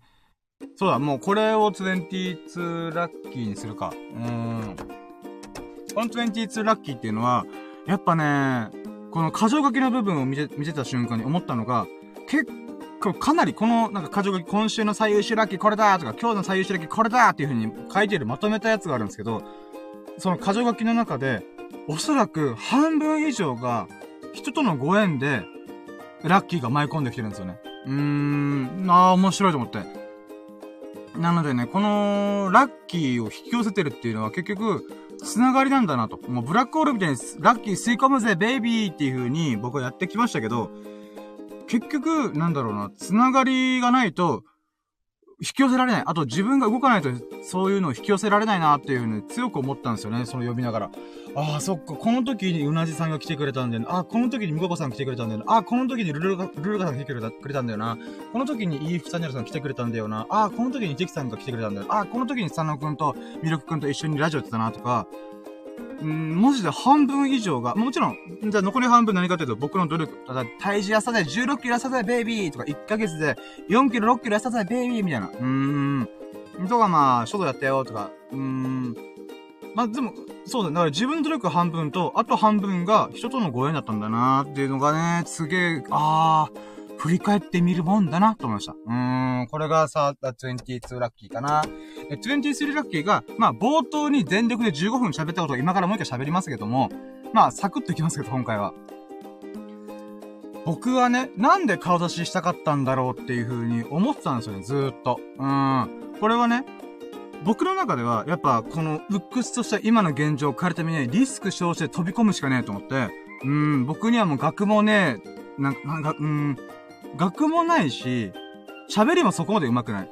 うーん、ならば何があるんだろうと思って、感情を全力で喋って、こう、手、手、あ手足とか顔とか手をわーって動かして、一人でハプニングしてるみたいな。うーん、っていうのを見せたらどうなるんだろうっていうふうに思ったんですよね。で、そしたらみここさんが、これインスタで見た方が面白くないみたいな。っていう風にコメントポーンって出てあ、そうなんだみたいな。で、この時に瞬間に思ったのが、あ、そういえば、スサノオくんとか秀樹さんもそう言ったわと思って。なぜか知らないけど僕のリアクションがオーバーで面白いから、絶対顔出した方がいいけどなってみんな言ってたんですよね、友人が。そうなのって僕は思ってたんですけど、まあじゃあこの現状を変えるためには一歩踏み出すぞと思って。うん、まあ、ルルカさんからのアドバイスもあったんですよね。顔出しするならばそれなりの理由があるよ、みたいな。うーん、確かになでもさ、勝負できるのリアクションなのかとか、うん、みんなが僕のホラーゲームとかやった時のリアクションの動画絶対面白いからやってみって言われて、絶対僕やりたいんですよ。バイオハザードとかすらも僕は、や、全クリしたことないんで、それぐらい怖いの嫌いなんですけど、だからこそやった方が絶対いいってみんな言うんですよね。そっか、俺 PS4 とか持ってねえけどなとか。まあ、まあそういういろんな顔出した方がいい、顔出した方がいいっていういろいろ言われたんですよね。うん。で、よっしゃ、いざやるぞつって、やったんですけど、やってる最中も、このライブ配信中、昨日の4時間、あ、いやいや、3月3日の時の4時間のうち、3時間半ぐらいまでなんで俺は形してんだろうな、今、みたいな。っていう謎があったんですよね。うーん。で、まあ、ほんと、みここさんとか、この、あ、待てよ、えー、ナンドシーさんか、とか、いい服チャンネルさんとか、うなじさんとかがインスタ見て、このコメントくれたりとかね。うん、それが嬉しくて、やったーありがとうございますって言ってる中で、はっと思ったのが、もう最後の最後で、もう、インスタライブが4時間までだったんで、もう4時間がケツっていうことが決まったんで、最後の瞬間に気づいたのが、はぁ、そうだ。俺は自分の顔を出して、か出して、なんかこう、一発狙うとか、そういうのは後付けの理由で、本当の本当に思ったことは、これだと思ったのが、僕はね、この、まあ、音声を通して、スタンドエヘイム、ラッキーラジオを通して、ね、時と、あ、そまあ、場所、時と、ある意味時と場所を超えてね、うん。皆さんにありがとうございますみたいな。とか、もしくはこの瞬間に立ち会ってくれて、いろんな人から学びとか気づきとか、わーっていろんなラッキーをもらったりとか、しているわけですよ。で、それについて言葉では、本当に本当に Thank you! 本当に本当にありがとうみたいなことを言ってはいる。ほんと、もう、今、身振り手振りが伝わらないのが悲しいぐらい、全力で喋ってんの。感謝伝えてんの。なんだけど、その人たちに、僕は、インスタライブを通して、顔見な、顔見てこんな顔ですよ、僕は。うん、深夜といえばこんな顔です。ぶちゃいけですけど、どうぞよろしくお願いします、みたいな。顔しながら、最後の最後に、俺言いたかったんだと。ありがとう伝えたかったと。うん、ありがとうという言葉だけじゃなくて、ありがとうという振る舞い、ありがとうという仕草。僕が頭を目の前で下げてる。この仕草を見てもらいたかったと思ったんだ。うん。見てもらいたかったっていうか、うーん、伝えたかった、届けたかった、届けたかったんだなと思った。これ綺麗事じゃなくて、マジでそう思ってんの。あ、ま自分で今ね、くっさーと思ったけど、うん、でもね、本心からそう思ったんだよ。だってもう、なんだろうな。うん、僕のあ心の中にどす黒い欲望がいっぱい渦巻いてるわけよ。うん、やりたいこといっぱいあるし。うん、ただその中でさ、やっぱ4時間のうち3時間半も喋ってると、もうね、出し尽くすの。ああ、そういえばこんなことやったな、ああ、こんなことやりたいな、とか、もういろんなものを全部出し切った後に残ってたのが、あ、そっか、俺は感謝したかただけだけなんだったの。あだけだったんだなと。顔出ししたのが、まあ、いつもこう、いろいろ聞いてくれたりとか、まあ、いろんなアドバイスとか、もしくは、まあ、これやってみたらとか、ショートやってみたらとか、本読んでみたら、映画見てみたらとか、スキンケアしてみたらとかいう、このいろんな人たちのこの言葉の投げかけによって僕は、はぁ、そっかー、そうだなーというふうに人生がね、このたった3ヶ月変わったの。3マンスで変わったの。うーん。たった90日でね、人生変わり始めてるのね。うん、元から元とどんどん人生変わってるの。それが加速してる今。うん、どんどんどんどん日々の密度が濃くなってんだ。うん。それに対してちゃんと感謝を伝えたい。感謝という振る舞いを伝えたいっていうようにね、思ったのが、ああ、そっか、と思ったんだよね。うん、やっぱね、3時間半出し尽くした結果でよかった、結果だったなと思って。うん、これやらなければ僕ね、結局その感情すら気づかず、どす黒い欲望にまみれたま、まみれたまま、よっしゃ、次行くぞつって、うん、やってたなーと思って。うーん。まあまあね、まあ、綺麗事で大変申し訳ございませんけど、まあ、まあ、うん、そうね。うん。それの前までにドスグル欲望いっぱい出してたから、うん、許してちょっと思って。そんな綺麗な人間じゃないよと思いながら。これが23ラッキーかな。うーん。うん、だからほんと昨日ね、インスタの顔出しライブできて本当に良かったなーと思って。うーん。その後ね、夕方6時からやって夜の10時までぶっ通して喋った結果、2時間後に寝るっていうね。もう無理だと思って。もうバタンキューしました。で、部屋とかもね、ほんとライブ配信用にいろいろなんか、かた、あ散らかしてたんで、そうね、それを、いつもの通りに戻して、え、三脚も畳んで、えー、パソコンも閉じて、で、机も戻して、うん、とかいろいろやったなんすやって、そうね、結局燃え尽きて寝たね寝ちゃったなまあ、今日、あ、今日というか3月3日ならこんなもんかな。もっともっといっぱいあったけど、怒涛のように日々が過ぎてたから、ちょっとね、細かく刻めなかったんだよね。うーん、あ、うーん、そうね。うーん。あ、さ、そうさっきカウントしちゃったけど、結局ね、やっぱばあちゃんの命日にこんだけ全力で喋って、あといろんな人にね、こう、感謝伝えられたこともよかったし、聞いてくれたみここさんとか、ナンドシーさん、いい服チャンネルさん、うなじさん、うーん、あとだるまさんという方も聞いてくれてたらしくて、そういったものがね、ほんと嬉しかったなーと思って。うーん。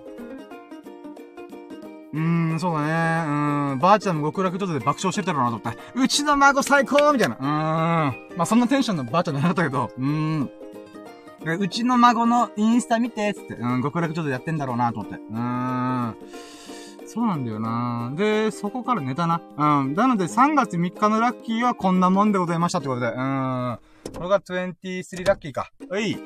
出た。えー、そこからぶっ通しで寝て、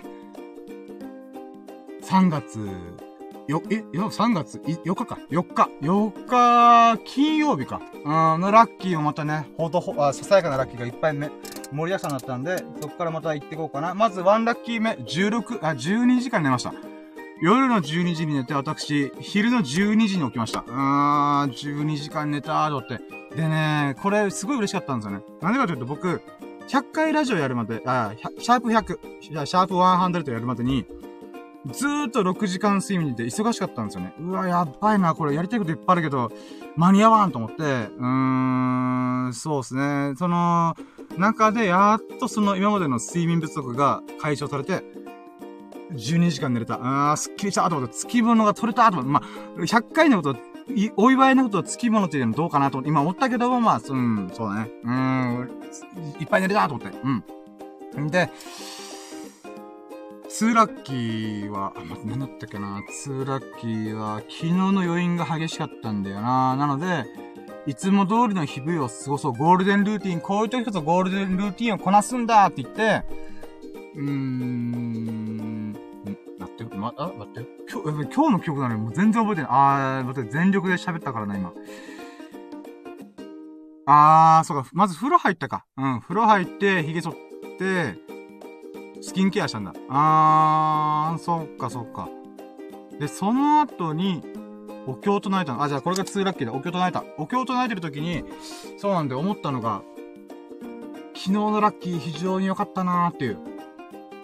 まあ、100、100回目の振り返りを思いながら、あーと思って、で、まあでもこれもらったらラッキーラッキーで喋るから、一旦置いとこうと思って本読み出したんだ。うん、お経読みながら本読んでて、で、今回読んだ本が、えー、また、まあ、お経じゃないのが2ラッキーで、3ラッキーが、えー、ブレインドリブンっていう本を読んだんですよね。で、これはめ、なんか僕、今の僕からはしたらすげえ難しいよ。専門用語のオンパレードなんだけど、まあ、例えば脳の構造、神経科学的な分野から見たモチベーション、ストレス、クリエイティビティ。この3つの章に分かれて説明してるんだけども、専門用語と数字がババババって出てきて、すげえ難しいと思う。結論だけ教えてお願い先生と思ったけど、うん。で、それ読んでる時に、いくつかね、面白いなと思ったのがあって、まあ、それが4ラッキーなんだけど、まあ、4ラッキー今感動してこう。うん。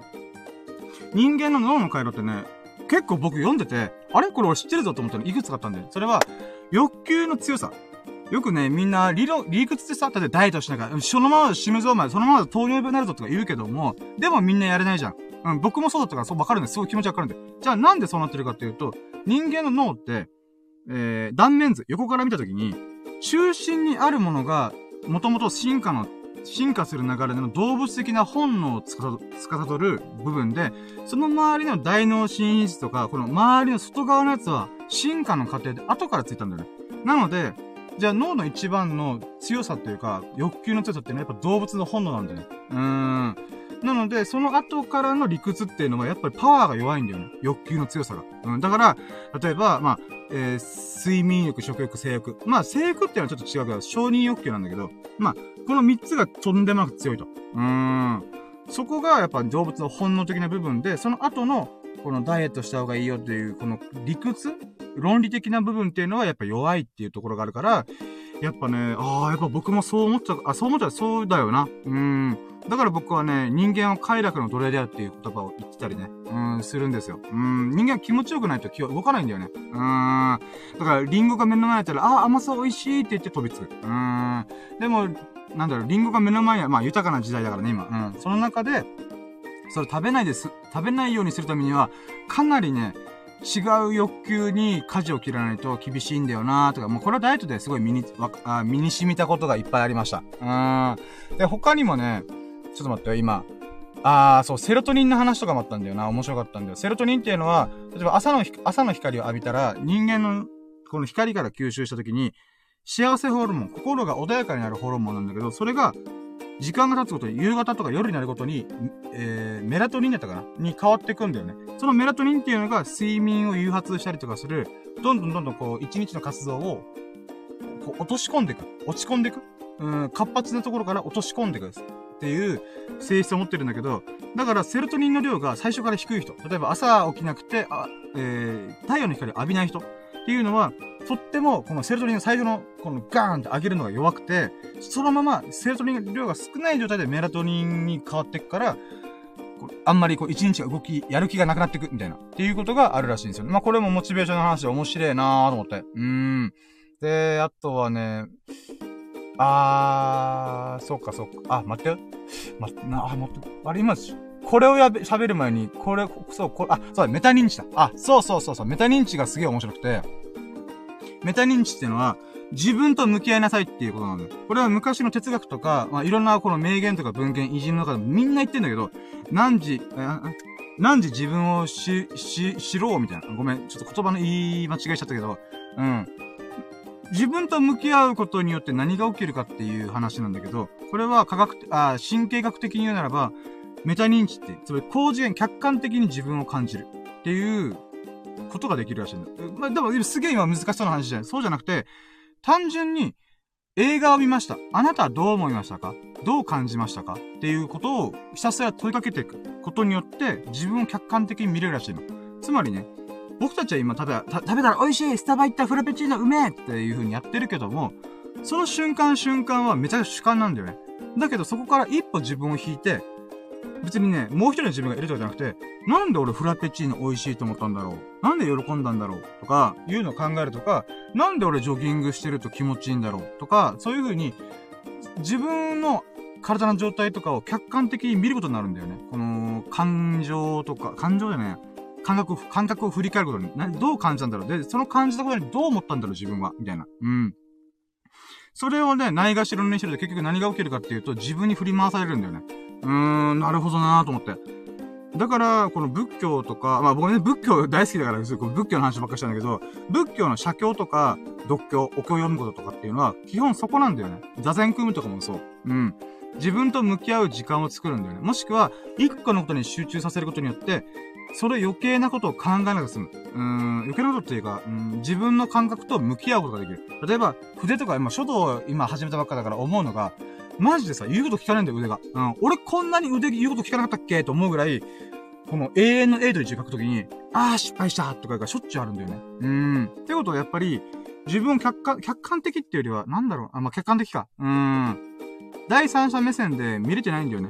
自分の腕はいつも通り自分の思い通りに動くって思ってるけど、実はそうではないっていうことを再認識しましょうみたいな。うん、そういうところがあったりとかね。だからそこがね、面白かった。はい、これが、えー、4ラッキー。うーん、もうあんま覚えてねえや。うん。で、5ラッキー。5ラッキーは、その本を読んだ後に、何しちゃった？あ、まあ、すぐとか来た。あ、覚えてねえ。あ、待って。違うな、違うな。あ、そっか、急に思い立って、ゴールデンルーティンするつもりだったけど、結局、YouTube やりたいと思ったんだ。うん。これが、5ラッキーか。うん。5ラッキーはね、この、昨日の要因がすごくて、で、インスタライブの、まずはダウンロードしようと思った。4時間分のダウンロードしようと思ってアクセスしたんだよ。確かアーカイブから行って、これがダウンロードのボタンで、これを押せばダウンロードできるはずってやったら、まさかのダウンロードできなかったの。ええーと思って。うーん、まあ、これが一応、そっか。6ラッキーだな。うん。YouTube 頑張ろうと思って、編集すっぞと思って、ダウンロードしたんだよ。この昨日のね、アーカイブしたインスタライブを4時間分見ようと思ったら、見、見れた、見れはしたんだけど、ダウンロードできなかったんだよね。ってことこれ何を示してるかっていうと、僕、これ30日で消えるんだよ。僕の100回記念まさかの30日で消えるんか多いと思って。うーん、愕然としたね。あーん。なので、一応30日しか残らないっていう風に言うから、え、嘘、ダウンロードできないんだけどと思って、もう絶望したよね。なので、しょうがないので、ええー、やっぱインスタライブやらなく、や、や、や、やったことなかったんだけど、インスタでライブをしなければよかったと思って。うーん。で、もうやっぱ YouTube だと。映像メディアのぶっちぎりトップは YouTube だと。うーん。確かにね、Facebook とかでもね、動画周り弱いんだよね。うん。今の、今、社名を変えてメメタ社。うん。メタバース社。うん。やっぱインスタも、Facebook も動画に関してちょっと弱いなと。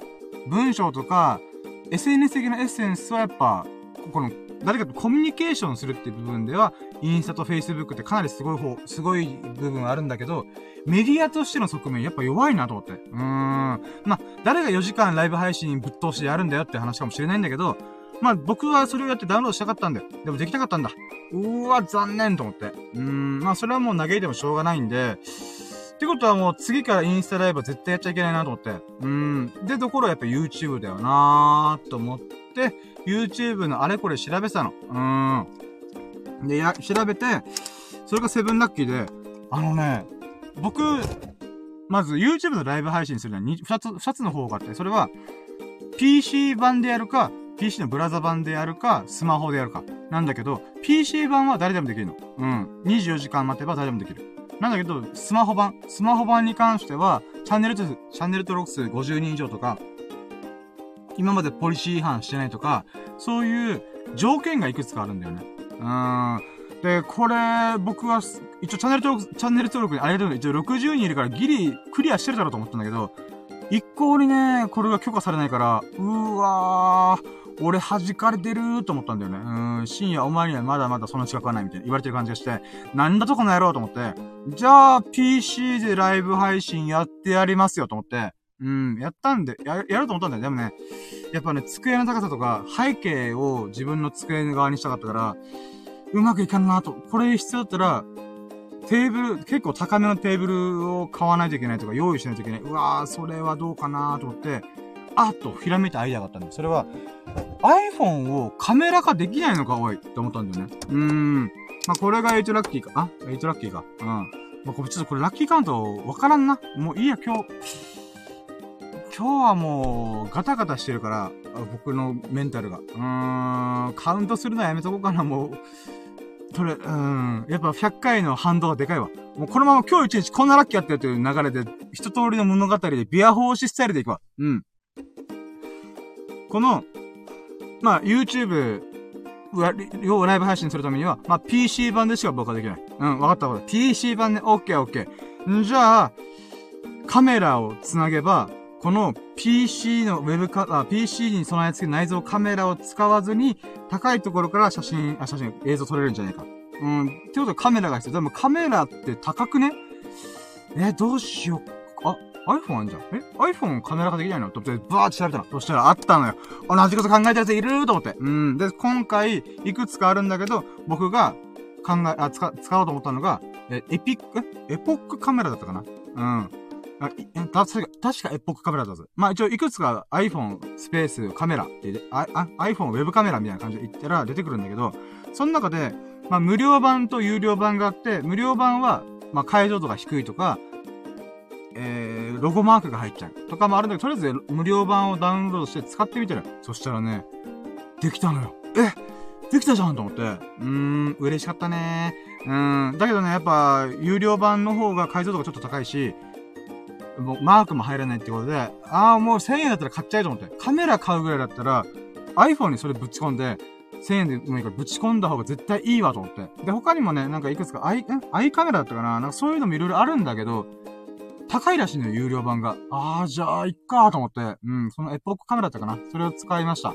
で、使った中で、じゃあそれどう使うかっていうと、パソコン、MacBook の中に OBS っていうミキサーっていうのかなこれもね、ありがたかったのが、いい服チャンネルさんが教えてくれたんよ。ありがとうございますと思って。で、速攻入れて、で、OBS でやると、この配信用のミキサーで映像とか音声とか画像とかをライブ配信してる、このゲーム実況の人たちがよく使ってるやつ、みたいな。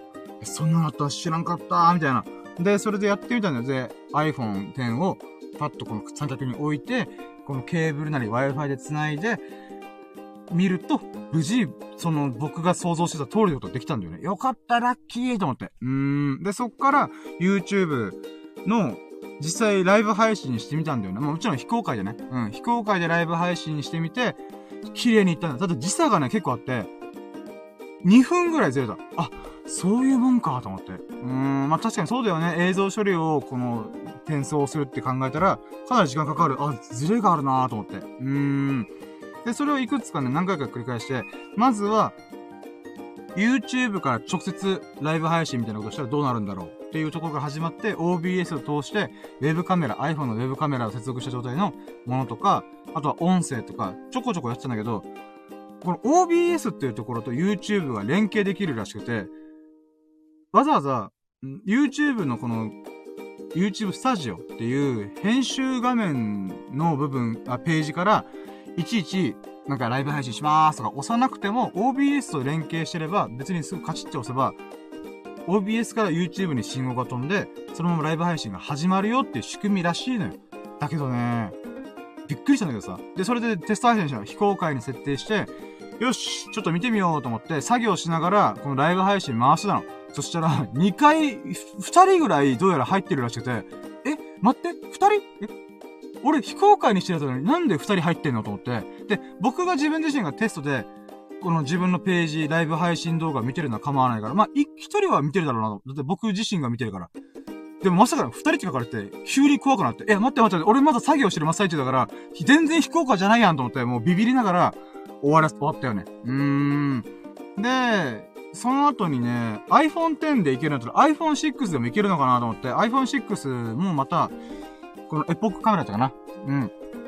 を繋げら、いけるんじゃねと思って、やってみたんだよね。そしたら iPhone 6さすがにね、バージョンが違いすぎるのか何なのか、ダメだったみたいで、ずーっとカメラがね、ぐるぐる回ってて、あ、これ使えねえんか、チョックーと思って。まあでもね、ライブ配信まず iPhone1 個で、iPhone X1 個でやり始めようと思うんで、まあとりあえずは、このエポックカメラを使って、なんとかね、ウェブカメラというか、うん、か iPhone をカメラ化してできるかなと。うん、なのでね、それで次思ったのが、あ、わかった。じゃあ、毎週、毎日のライブ配信は僕はね、一日の終わりに車でやってるんで、今週の最優秀ラッキーとか、今月の最優秀ラッキーみたいに、毎週必ずあって、かつ、うーん、どの時間帯でやってもいいっちゃいいやつ。うーん、なんだろう、ない、うーん、日曜日の終わりにやるって決めてないんで、別に次の週のどっかいいタイミングの時に、自分の都合がいい時に、やれる瞬間があるなと。うーん。なので、まずは YouTube 再始動計画としては、今週のまとめ、ラッキーみたいな、まとめのラッキーを語る。ものをまず YouTube で配信していこうと。うん。まずそれからだなと思って。なので、ちょっとね、チャンネル周りもリニューアルっていうか、いろんなアイアイコン変えるのかなちょっと、イラストがあんまりやってないけど、まあまあ、うん、ちょっとね、ワクワクしてきた。うん、とりあえず何が言いたいかっていうとワクワクしてる。YouTube いけんじゃねこれと思って。うーん、もちろん編集が大変とかもあるんだけど、とりあえずライブ配信で雰囲気つかむというか、うーん、身振り手振りとかね。うん、そういうのをやってこう、身振り手振り、うん、まあそうね。うん。うん。な、ちょっと何がいいそれで YouTube をや、できるってことがね、もう若くしてる。もう顔出ししちゃったし、いいやと思って。そういう風に吹っ切れたこともね、今回100回記念にできてよかったかなと思った。うーん。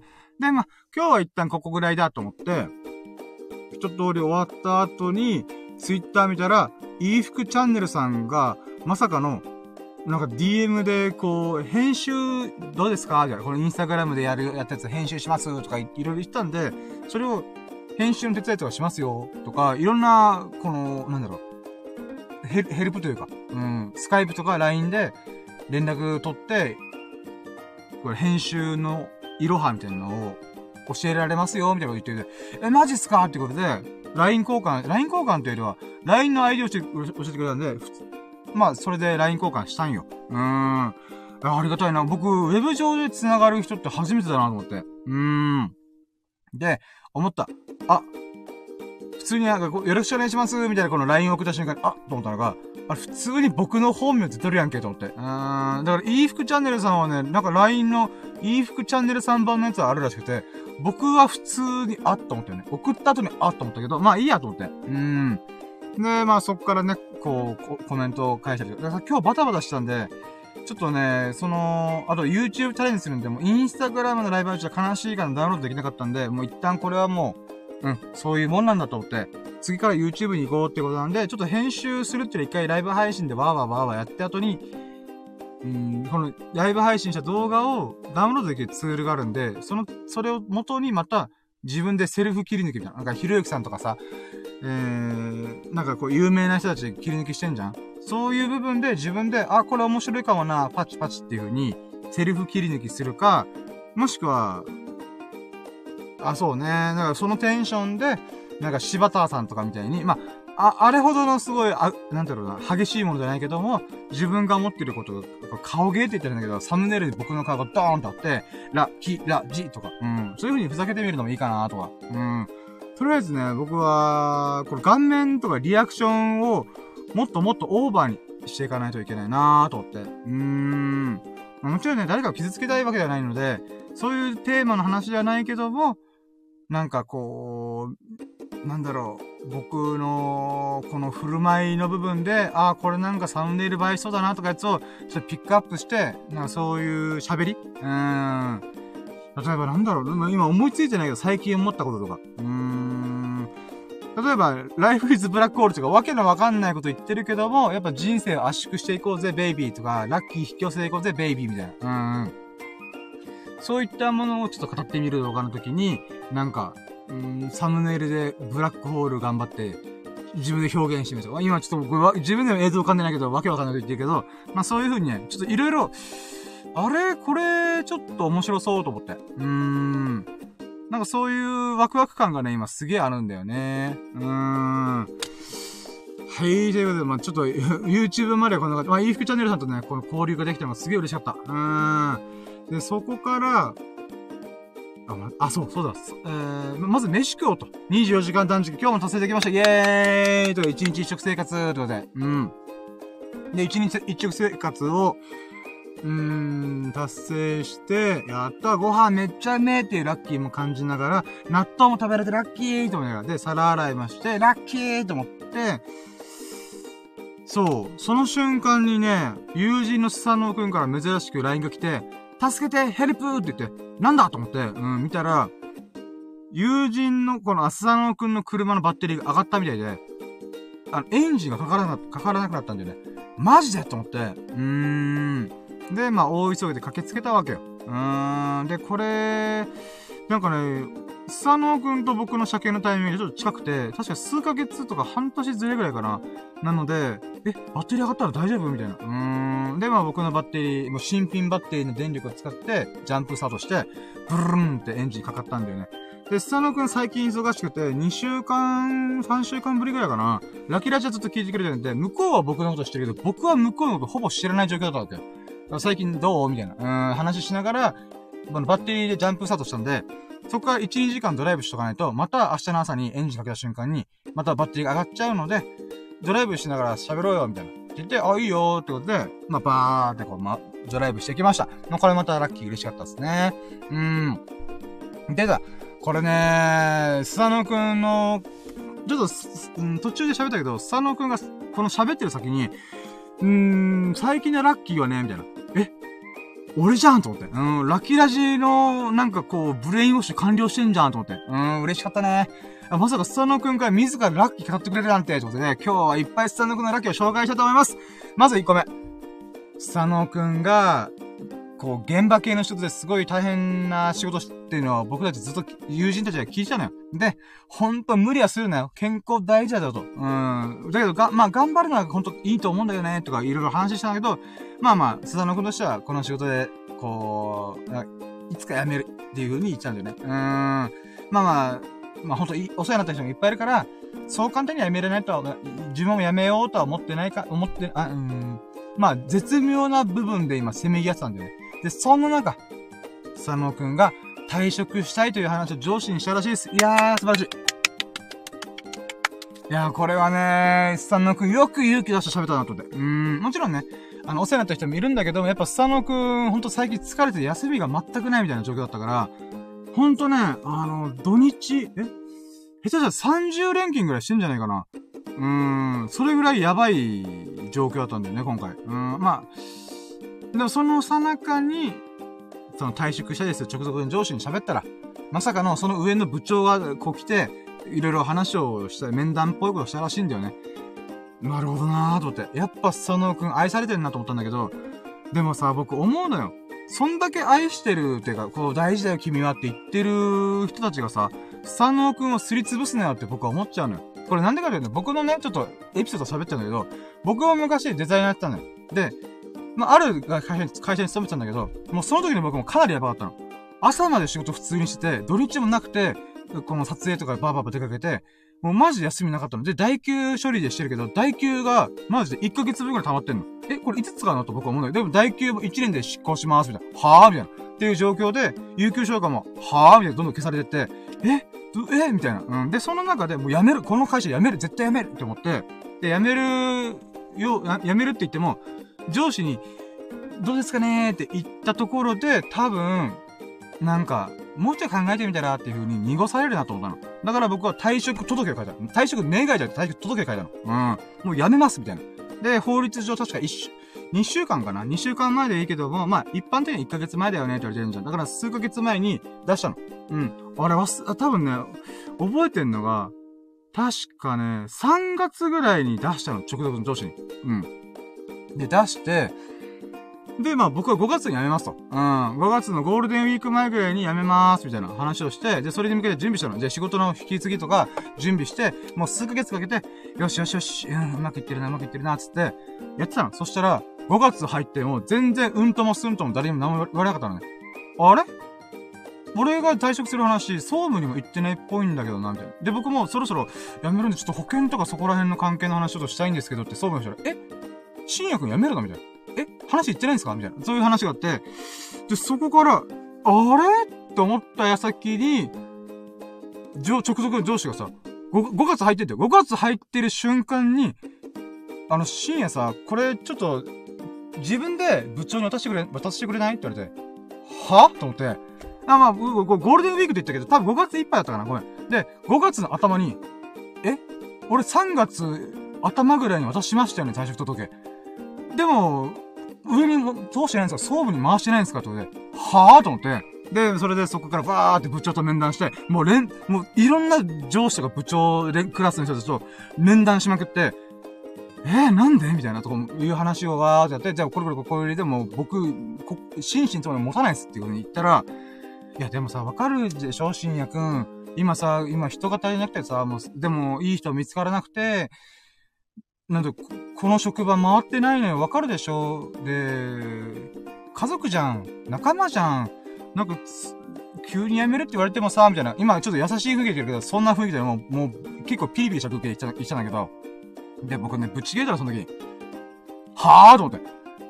家族に、休みもなく、深夜まで残業させて、それで、代休、有給全部吹っ飛ばして、それ家族って言えんのかって僕思ったんだよね。その時にもうマジで、あ、あかんわと思って。会社というこの枠組みあかんわと思って。まあこの会社だけなのかわかんないけど、うん。まあ、そういうエピソードがあったから僕は辞めるときはスパッと辞めるし、うん、入るときもまあ合わなかったらすぐ切り替えようっていうふうになんか思うようなメンタルになったのよ。うん。で、まあ僕と佐野くんは全然違うタイプだから、全然いいんだよ、それはそれで。うん、ただね、その話聞いてね、僕はね、佐野くんめっちゃ頑張ったなと思った。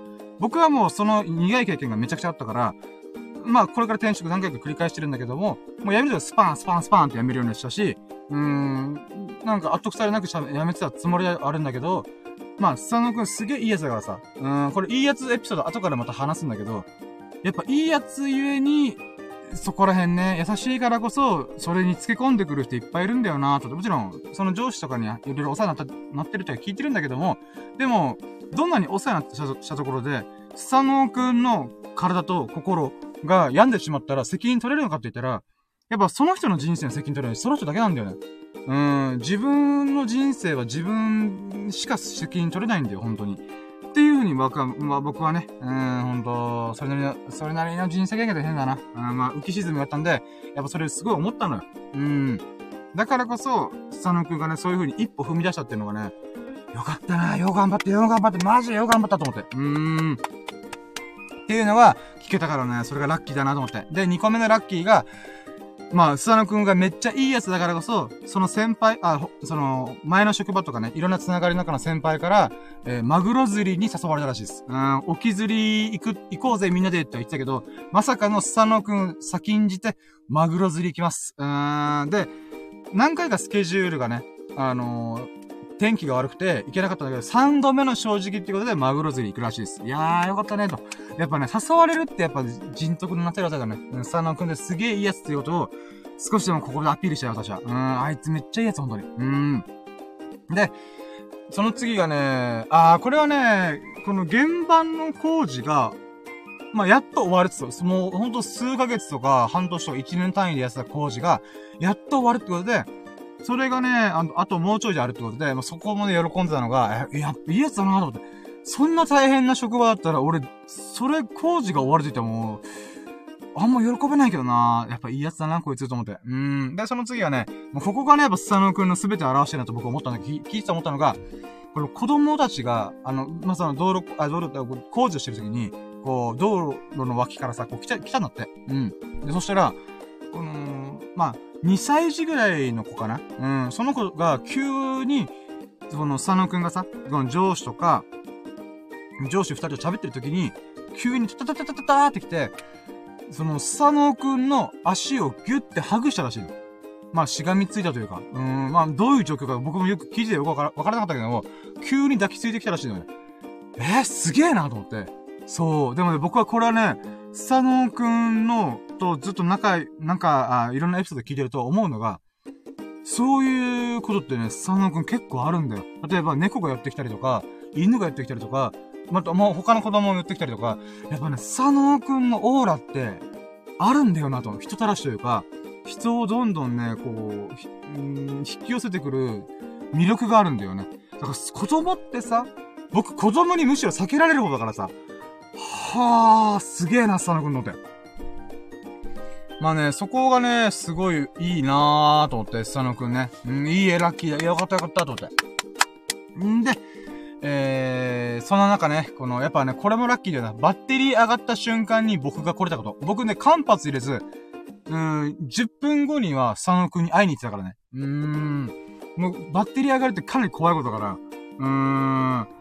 もちろん、たまたまね、コンビニで止まって、再起動するときにかからなかったから、コンビニの駐車場で、じゃあストップしたらしいんだけど、これがね、もしどっか、わからんけど、路中とかしたときに起きてたら怖かったなーと思って。うーん。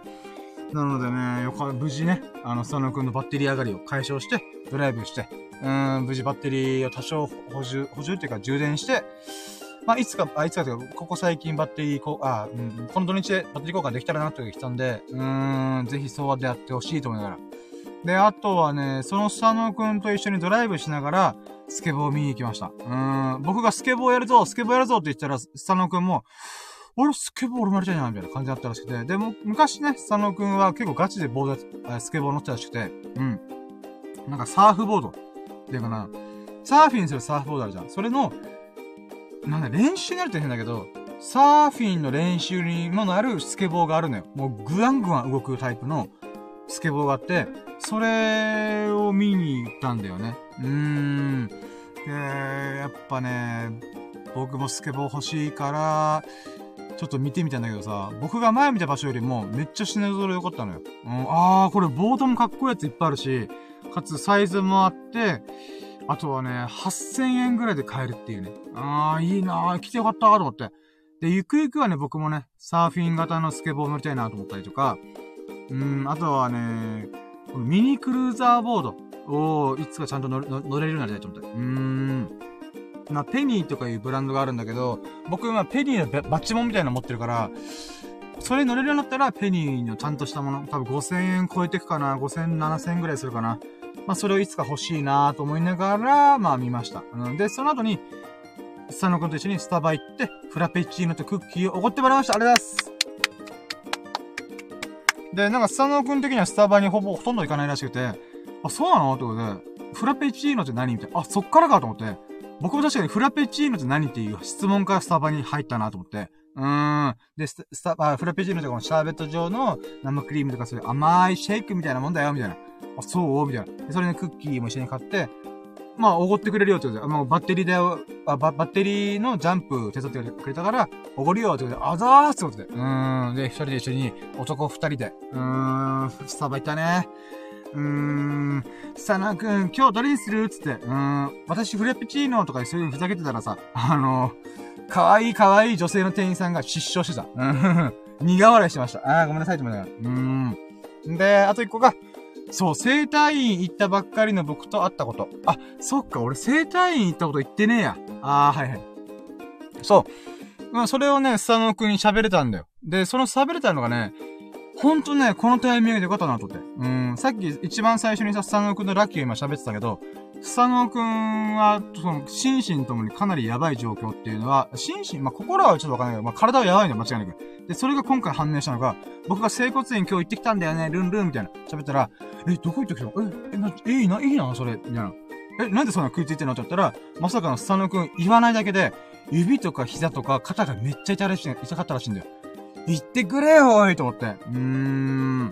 でもやっぱ、そういうのってやっぱ、あんま言う機会ないじゃん。だから、佐野くんが僕が整骨院行ったっていうことから、俺も行って、行こうかなと。ぜひ行けと思って。うーん。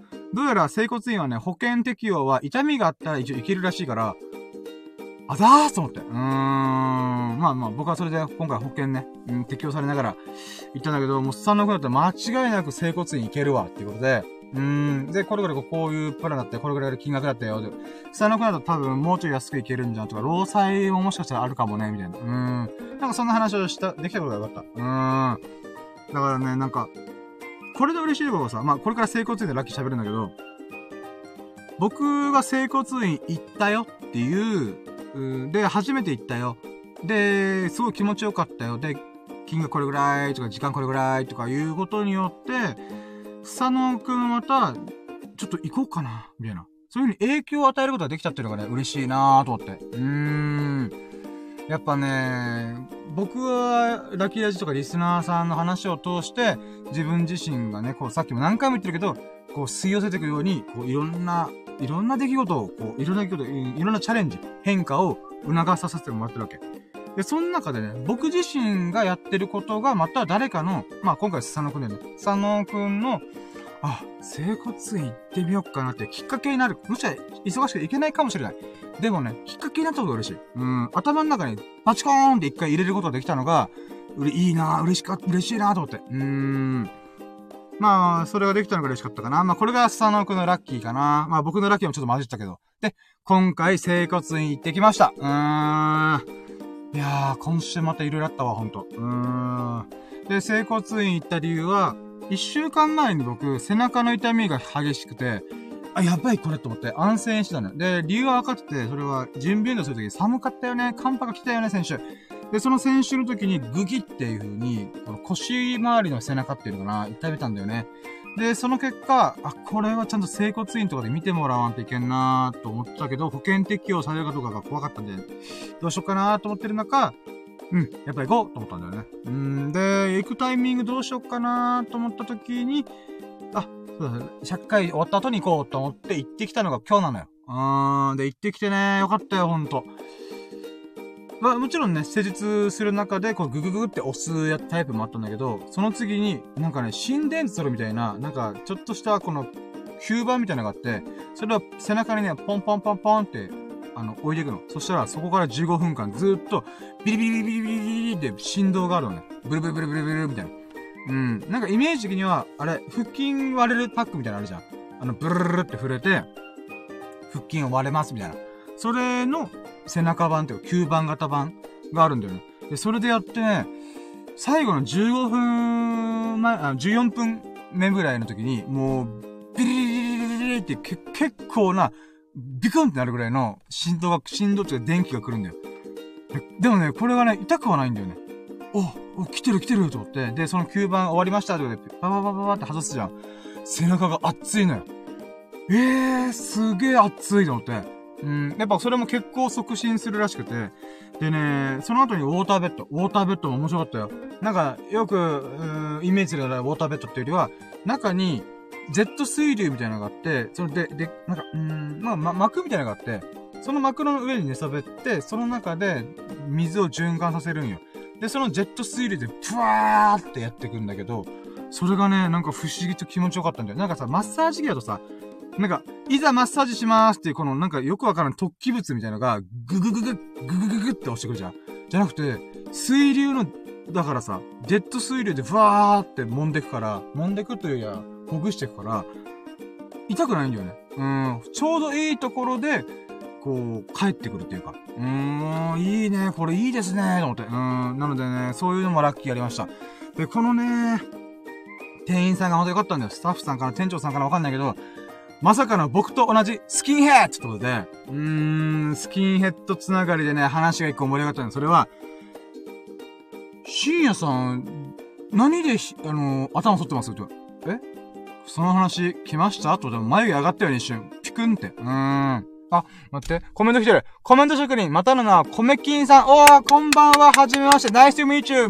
Good midnight。いや、おはようございますってコメントがありましたね。そうなんですよね。今、逆黄昏時とで。うん、よく君の名はっていうアニメあるじゃん。それの黄昏時がどうこうとか言ってるけど、今ね、朝なのか夜なのかわかんない。逆とそういうかれるどきたいなと思って。うん、どちらでも正解ですね。 Good、goo、goo、good midnight good morning ってことで、おはようございます。こんばんは。ということで。お、なんですかコメントの神、あ、コメントあります。コメントの神様、コメント、コメントキング、コメキン、これでいこう。コメキンのコメント職人だと、おおなんかヒカキン的な感じですね。あ、もしかしてヒカキンとかもそっちから来てる？え？ヒカキンさん、光る、光ってるキングってこと？あ、わかんないな。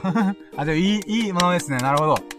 うーん、コメキンさんか。いや、お邪魔、あ、ご、お邪魔って来てくれありがとうございます。いや、お邪魔してくれありがとうございます。嬉しいです。ありがとうございます。いやー、うれぴーね。新しい方も来てくれて。嬉しいね。いやー、僕は今ひたすらラッキーかかってます。うーん、で、今、1時間50分喋って、いつもってラッキーカウントしてるんですけど、もういいやと思って、とりあえずもう、今日の一連のラッキーエピソードをひたすら物語のように、ストーリーのように繋げていこうと思って。うーん、私、今、ビアホーシスタイルで喋っております。はい、よろしくお願いします。うー。いや、水飲む。うん。そう、僕のスキンヘッドつながりで、何で剃ってます？って言われて、それ聞くんですね。カモンと思って、僕も僕でこだわりあるんですみたいな。うん。で、僕はジレットの T 字5枚刃のプログライトっていう、ジレットシリーズの中でも、うん、刃の種類がちょっと違うものがあって、より繊細に剃ることができるのが、プログライドっていうのがあるんだけど、それがね、高いんよ。で、さらに、僕、頭も、髭も、あのー、剃るんで、さらに髭も濃いので、かなりね、こう、5枚刃でも鋭いものじゃないとなかなか剃れないんだよ。うーん。で、それやってるんすよって言ったら、いや、電動カミソリ、あ、髭剃り、電動髭剃りいいっすよって言われて。え？でも僕、電動髭剃り若い頃に使って、あ、そう、僕このスキンヘッドスタイルは15年なんで、高校生の頃からやってるんですよ。うん。で、いや、15年前からこれやってて、時々やってたんですけど、でも電動髭剃りあんま剃り心地悪いんすよねーって言ったら、あ、多分それは、ちゃんとしたものからダメなんですよ。え、そうなんですかって言ったら、電動髭剃りのラムダっていうシリーズめっちゃいいっすよ、それ。聞いたことあります。ラムダ、なんか響き聞いたことありますよ、みたいな。うん、ただ、確かラムダだったはず。うん。で、それが3万円くらいにするんですけど、替え刃交換はやっぱチタン製が5、あ、5、硬いから、あんまり交換しなくて、2, 2年に1回だから会話するのは、っていうことにして、なので、3万円でそれからだったら、これがいいっすよね。確かにそうなんですよね。うーん、買えば高いんだよ、マジで。うん、半年で6000円ぐらい吹っ飛ぶんだよね。うーん。お、またコメントあります。えー、そうか、これ自己紹介定期振り付けなのでコメント職人。おまたのな、コメキンからコメントのコメント職人に解明した方がいいです。お、どういうこと？およ自己紹介定期、振り付け？貼り付け？あ、貼り付けか。あ、なので、コメント職人、またはコメキンからコメキンのコメント職人にあー、そういうことか。はいはい、あー、なるほど。この名前の部分を変えてみようってことです。あー、確かに。はいはいはいはい。あー、でも名前確かに迷いますよね。うーん。確かに僕もしょっちゅう書いてたな。うん。今、深夜過去から書くとじでございますが、うん、深い夜の羅針盤とかわけわかんないことでした。まあ今もわけわかんないですけど、うーん。その前はなんかやってたなあ、もう変えすぎてわかんねえや。あ、でも確かにね、いいと思ったやつ。あ、でも、カメキンの、コメキン、かっこコメント職人でもいいかもしれないですね。うーん。え、えー、悪徳商法か深夜ショテレビショッピングみたいな電動カミソリ。んあ、ご、ごめんなさい、ごめんなさい。もう今、すげえごめんなさい。僕、コミュニケーションベタなんで、すいません。コミュ障なんで、人見知りコミュ障ネクラなんで、ちょっと今、全然こうコメントが理解できてない。すいません。まあ、とりあえず、電動カミソリをちょっと教えてもらって、あ、ラムダいいね、みたいな。うーん。で、まあ、でも今すぐ買えないしね。うーん。レビューするとしたら僕は、ほんと数、1年後、2年後かな ?3 万円貯めて買うしかないなと思って。でも僕はこのスキンヘッドを一生続けるんで、そう考えたら、そうね、うん、3万円で数年使えるたらそっちの方がいいなと思って。うん、髭剃りのね、耐久度ってやばいんだよね。あと、カミソリ負けするしね。うん、痛い、マジで。うん。だからいつか買いたいなーと思って。うん。まあ、その話で、あとね、スキンヘッド、スキンヘッドつながりの人がいるってめっちゃ嬉しいよ、僕。スキンヘッド。まあいないからね。うーん。だからさ、みんな周りの人が髭剃り何使っているとかいう話、ちょっと、ちょっとするけどさ、みんな頬でしょ僕、頭全体だからね。うーん、その時のさ、この耐久度全然違うからね。1ヶ月持つ人も、僕の使い方したら多分2週間頑張って、まあ、頑張って2週間かな。うん、それぐらいね、変わる、耐久度が。だからね、かかるんだよ、お金が。いやー、辛いと思って。うん。なので、ラムダね。まあ、ピンから、ピン切りらしいんだけど、うん、いつか買いたいなーと思って。うん。まあ、これが嬉しかったかなで、その後にもね、この筋肉の話とか、あと、あ僕がダイエットがね、今うまくいってるのでびっくりした。ライザップじゃないですか、それって言われて。あ、もう僕が3ヶ月で16キロ痩せましたって言ったことを言ったら、え、それライザップっすよね？みたいな。なんかそういうのがね、嬉しかったなーと思って。うーん。なのでね、まあこれのこ、まあそういう流れでちょっと、筋肉の仕組み的なものをやりま、聞きました。うーん。あと僕自身もね、やっぱ、マッサージとかね、ほんと行かないんだよね。だからこそ、自分の力で動かせる筋肉は、割と自分の方が意識してるつもりなんだよ。さっきのブレインドリブンで言ったように、メタ認知してるつもりなんだよ。あ、今この筋肉動いてるなとかが、一応わかるんだよ、自分で。うん、意識してるんで。ただ、やっぱね、自分の可動域じゃないところに関しては、誰かに押してもらうしかないんですよね。でもその時に今回、この整骨院の人、人に押してもらった時に、あ、ビリビリ来てると思って。今まで自分で伸ばせてなかった筋肉が今伸びてるなってめっちゃわかるんですよ。あ、これやっぱ一人でやってた、できなかった部分をほぐしてもらってるなーって喜びがありました。うーん。でそっから思ったの。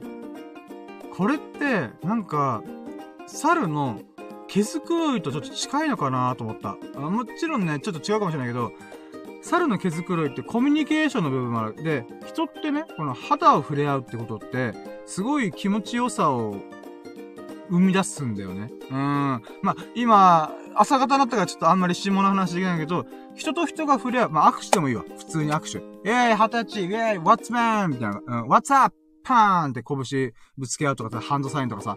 やっぱそういうのって気持ちよさにちょっと繋がってんじゃねえかなと思った。うん。もちろん今回はマッサージ的な意味合いもあったから、そういう気持ちよさもあったんだけど、人に触れてもらうっていうことって、やっぱ気持ちよさがあるんだ。だから人肌恋しいって言葉あるじゃん人肌恋しいっていう言葉はまた不思議なもんだよな。まあ、ちょっとエロチックな意味合いも含まれるかもしれないんだけど、でもそういう意味合いだけでもないじゃん。例えば、この、母と子供の触れ合い的な意味もあるから、そういった意味では、肌と肌の触れ合いってはまた、こう、人間の快楽にちょっと繋がってる気がするなーと思って。うーん。あ、待って。えーと、あ、ごめんなさい。こ、米、米金さんのコメントで俺気づいてなかった。すいません。えー、僕は他の枠回りしていきます。ありがとうございましたって。あー、ありがとうございます。あ、いや、でも、い、いないのか。ごめんなさい。マジごめんなさい。あー、普通に、普通に見てなかった、見てなかったっていうか、あー、すいません。こういうのダメだよなちょっと今、ちょっと自分でげんなりした。すいません。はい、でー、あ、うん、はい。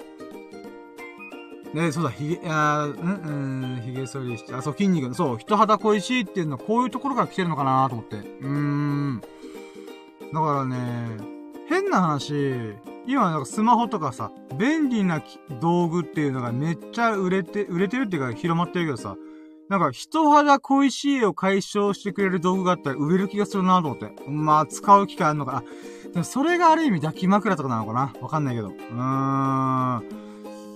なんか、なんかね、うん、思いました、今日。不思な、なんか、押される以前になんか人に押して、なんか触れてもらうのって嬉しいことなのかなと思ったね。うーん。で、他には、そうか、うーん、電気ビリビリの話して、ウォーターベッドの話したし、あと写真撮らせてもらったね。うん、これ撮っていいですかって言って、撮って、パシャパシャ、パシャパシャって撮って、これまたプチブログであげようと思って。うん。なのでね、2枚分、2日分のネタをゲットしました。うん、それもラッキーだったよかった。うん。で、その後に、スザノーくんと会ったんだよね。スザノーくんと会って、わーわーわーわーやって、うん。うん。今に至るから。で、ラッキーラジやろう。あ、そうか、ジョギングもしたんで。で、今日ジョギングね、やっぱ気持ちよかった。いやね、やっぱ、整骨院行ってそんな変わるのかと思って、終わった瞬間めっちゃ肩が軽いね。え、こんな変わると思うぐらい違って。で、この状態でジョギングしようと思ったけど、ちょっとバタバタして、あー、やばいやばいと思いながら、うん。あ、そうか、そう、スサノオくんのヘルプに行ったから、ちょっと、そういう時間がなくて、で、今さっきラキラジの前に直前で5キロ走ってきたのよ。うん。なのでね、やっぱね、体の調子全然違う。あとね、なんかね、屈伸したりとか、この腕をブンブン振り回すんだけど、その時もやっぱ肩がすごい動くの。で、あとね、首の骨とか僕、いろんな体の部位がさ、バキバキになるんだけど、今回はね、あんまなかったんだよね。うーん。嬉しかったーよかったーと思って。んで、これが次月曜日にまた、えー、整骨院行ってくるから、で、この背中の痛みから発生してるから、そこら辺をね、ちょっと経過見たいってことで、うん。でね、なんかその時に注意事項で言われたのが、この整骨院とかマッサージとかで一気にほぐすじゃん。今まで凝り固まったものを一気に血流を良くして、このふわってこの血流が加速して、いろんな老廃物を流してくれるんだよ。うん。その結果何が起きるかというと、すげえ疲れるらしい。うーん。疲労感がめっちゃ上がるらしいから気をつけてくださいねって言われたんだけど、今僕めっちゃ元気。うーん。だからね、僕幸いにも老廃物とかそういうのあんま溜まってなかったのかな勝手に思ってる。うーん。まあ、自画自賛というか、うん、変な話だけど、あ、それはそれでよかったな、ラッキーだなと思った。うーん。全然疲れてない。むしろテンション爆上がりしてる。うん、一番爆上がりしてるのは、ジョギング終わり、5キロのジョギング終わって、ちょっと休憩して、そのままラジオ、ラキラジ始まったから、その瞬間の冒頭の15分。もう、昨日、昨日じゃない、えー、100回記念の時の、もう、最優秀ラッキーをめちゃくちゃ語ってた。うーん。もうみんなありがとうっていうことをひたすら喋ってました。全力で。うーん。ん？車がなんか、あ、もういいか。あ、ちょ、ちょっと水飲みます。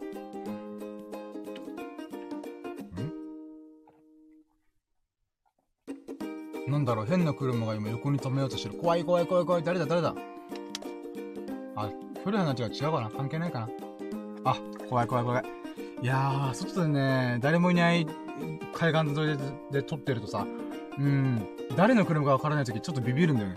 え、こんな近くに止めてるの？みたいな。うーん。まあ多分大丈夫っしょ。多分釣り人かな？もしくはウォーキングする人かな？うんうん。オッケーオッケー。で、そうか、えー、それとジョギングして、5キロ走って、やったスッキリした、筋トレした、とか、そうだね、ゴールデンルーティーンこなしたかな、結局。うん。言いたいことはそれだ。うーん、この100、100回目という記念すべきラジオもとっても喜ばしかったんだけど、あまりにも特別なイベントすぎたんで、いや、落ち着け落ち着け。日々をちゃんとこなすんだ、過ごすんだっていう意味も込めてね、あのー、ゴールデンルーティーン。光り輝く黄金の日課をこなしました、今日は。バッチリこなしました。で、そのおかげでね、結構、いつものリズム戻り始めたかなと。ただね、今回は新しいリズムを組み込みますよ。毎週1回 YouTube にチャレンジする。うーん。今週の最優秀ラッキーの、あ、今週のラッキーを振り返るときに、やろうかなと。今月のラッキーを。なので、週1で、ちょこちょこ空いてる隙間に、やって、ゆっくりゆっくりちょっと、えー、ドリブンしていきたいなと思いますね。こんなもんかなもう喋りきっちゃったけど。うん、もうカウント、カウントが、もう、関係なくなっちゃったな。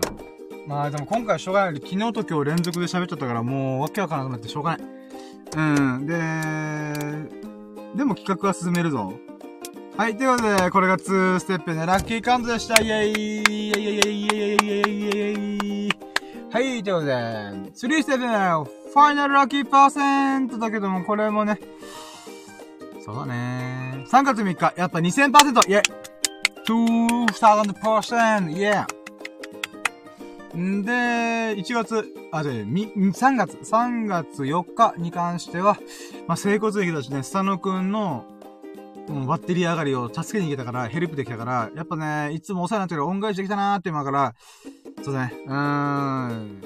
さっき120%とかでしたけど、今回250%ですね。イェーイ !215% ということで、イェーイもう流し始めてるよね、僕。もう、ちょっとね。え、2時間かあれなんだよね。ラキラジでさ、2時間とか3時間、4時間喋ってるさ、通信容量すごいのよ。まだ3月3日4日しか経ってないのにさ、まさかの4ギガ使ってんだよ。え、待ってと思って。15ギガプランで俺今4ギガ使ってんのともびっくりしたね。多分ラキラジを長時間喋る喋ると僕の通信容量食ってくから、いやー、ちょっと待って、と思ってね。うーん、まあまあまあまあ、喋ってる喋、喋、喋りきってギガが足りないならもうしょうがないと思って。うん。出た。はい、続いて、フォーステップ。今日の最優秀ラッキーやうん、はい。ということで、まあ、昨日の最優秀ラッキーオープニング喋ったんですけど、もう一度言うならば、えー、100回記念、ばあちゃんの命日にインスタライブができて、で、いろんなリスナーさん、みここさん、ん？あ、みここさん、あ、ナンド C さんか。ナンド C、ナンド C さん、だるまさん、うなじさん、いい服チャンネルさん、うーん、が来てくれて、で、さらにそこからうわーって喋って、自分自身がなんで稼働したのかなっていうのが、あんまりピンと来てなかったけど、あ、そっか、感謝してる振る舞いとか仕草というか、表情とか、うーん、頭下げてるところが、ちゃんとそういうところを見てほしかったんだなと思って。うーん、全身全霊感謝してますっていうことで、それを伝えたかったってことも分かったんだよね。うーん、そこがね、一番ラッキーだったかな。うーん、100回できた。で、いろんな人が来てくれた。で、ばあちゃんの命日。そして、僕が本当に顔出しした理由は感謝伝え、伝えるためだったんだなっていう。うーん。そこが気づけたのが本当良かったなと。もうその4個のラッキーを口出しにして、うん。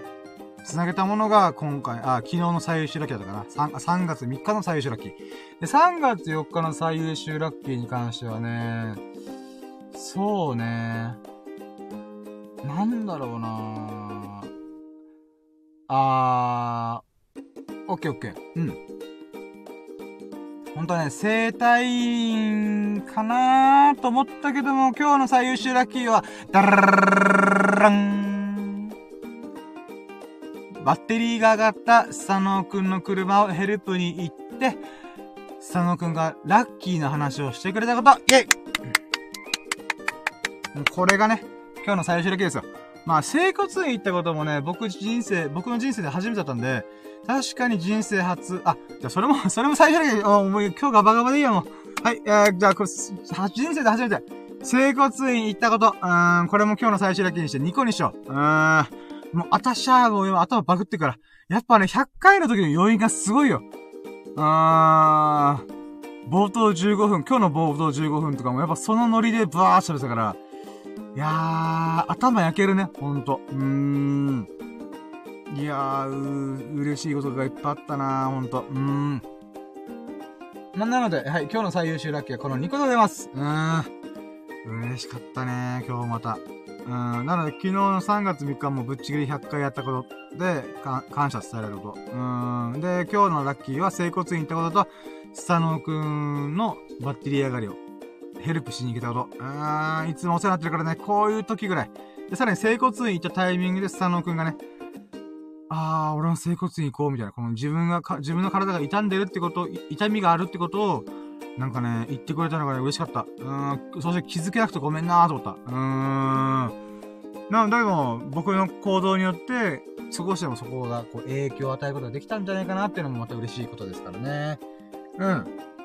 まあ、これが今日の最優秀ラッキーの2個かな。うん。まあ、YouTube に関してはまたこれからね、ちょこちょこちょこちょこまたこうしたらいいかな、ああしたらいいかな、出てくるというか、アイディアがいくつかあるので、ちょっとそこもまた自分なりにこうしよっかな、みたいな。うーん。あー、そうだったね。これラッキーというよりは今日、ジョギングしながら思ってたのが、また今日、スサノオくんからね、ラッキーな、ラッキーアドバイスがあって、まずゲップをしない。って言われて、あ、そうか、確かにゲップしてんな、俺と思って。うん。うん、ちょっとふざ、ふざけてるか一応ゲップだからしょうがないと思って、だけど、うん、やっぱ、ちょっとね、赤いわ。しかもこれから映像化するからよりダメだよなと思って。で、その中で、ちょっとね、筆算のことで喋ってと思ったのが、YouTube もっと横の動きつけた方がいいなと思ったんだよね。うん、例えば、プルルルルファイっていうのも、なんかすごい動きが少ないんだよ。でも言葉のなんか幅ではもうテンション爆上がり、まあ僕自身ができるからスイッチあるからいいんだけど、もっとこの動作で、中田敦彦さんで、エクストリーム文学みたいな。うん。この横にエクストリームってやってるところが、腕を伸ばしてるところが、あ、確かにな横の動きつけた方がいいなと思ったんで、うーん。まあ、プルルファイとかいうところも、うん、横の動きを何かしらアクションつけようと思った。うん、あと喋ってる時にも、この身振り手振りとか、まあ、何かしらで動きをつけた方がいいから、あとリアクションとかね。うーん。動画ならではの何かしらをつけないとあかんなーとちょっと思いました。うーん。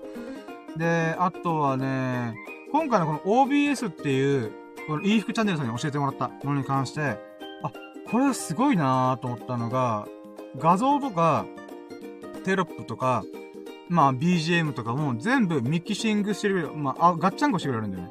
あ、これすごいで、音をくっつけるだけじゃなくて、画面もくっつけれるんだっていうのが分かったんで、この今週のラッキーを振り返る場合に関しては、もうすでに分かってるんで、それをポンポンポンってこのスライドをつけて、今日の今週のラッキーのノミネート作品はこちらって言ったりとか、もしくは今日の、まあ、いつものコーナーこんな感じですっていうスライドを作ってみてもいいなと思って。うん。で、あともう一個が BGM をつけるようにする。これもまあ YouTube でフリーで使っていいやつとか、あとは、なんだっけな。うーん、なんか、この、あ、クレジットか、クレジットをつければいいっていうのもあるらしいので、それをつけながらライブ配信してみるのもいいのかなと思って。うん。で、あ、これラッキー言ってなかった。ラストラッキーやったわ。まあいいや。うん。それはね、あのー、今回僕100回やって思ったのが、ブログの100本書くよりも、ラジオ、ラキラジオ100本やった方が、反響がある気がするなと思って。うん、もちろんリスナーさん来てくれたこともちろんそうなんだけど、まあ、すげえ、それはもう、なんか、僕の力というよりは皆さんが気にかけてくれたおかげだなと思ってありがとうと思ってるんだけど、なんかね、友人とかもね、なんか結構聞いてくれるんだよね。うーん。僕それ初めてだったんだよね。うーん。やっぱ謎の手応えがある、この喋りに関してはと思って。うーん。やっぱ僕はブログで構成を考えようとか、どういうことを伝えようとかいうのをやったけど、やっぱうんともすんとも響かなかったなって部分がやっぱ多少あるんだよね。300本全力で書いたけど、3000文字分でよしかも全部ね。うん。300本のうち1本1本がやっぱ3000文字分。原稿用紙15枚分、びっちり ?15 枚分だよね。合ってるああ、うん。これびっちり書いたに関わらず、うーん、結局、あんまり反響が良くない、手応えがないんだよね。自分で全力出して書いてるけど、なんかもうピンとこない。じゃあ僕文章やっぱ下手そう、まあ始めたばかりはしょうがねえなと思ってはいるんだけど、でもじゃあ、そのブログをずっと続けるのか、全力で続けるのかでちょっと違うなと思った中で、ラキラジを本腰入れて、よし、アップやぞって言った時の方が、なぜかね、反響があるんだよね。うーん、リスナーさんもちょこちょこ来てくれるし、神々がどんどん降臨するしね。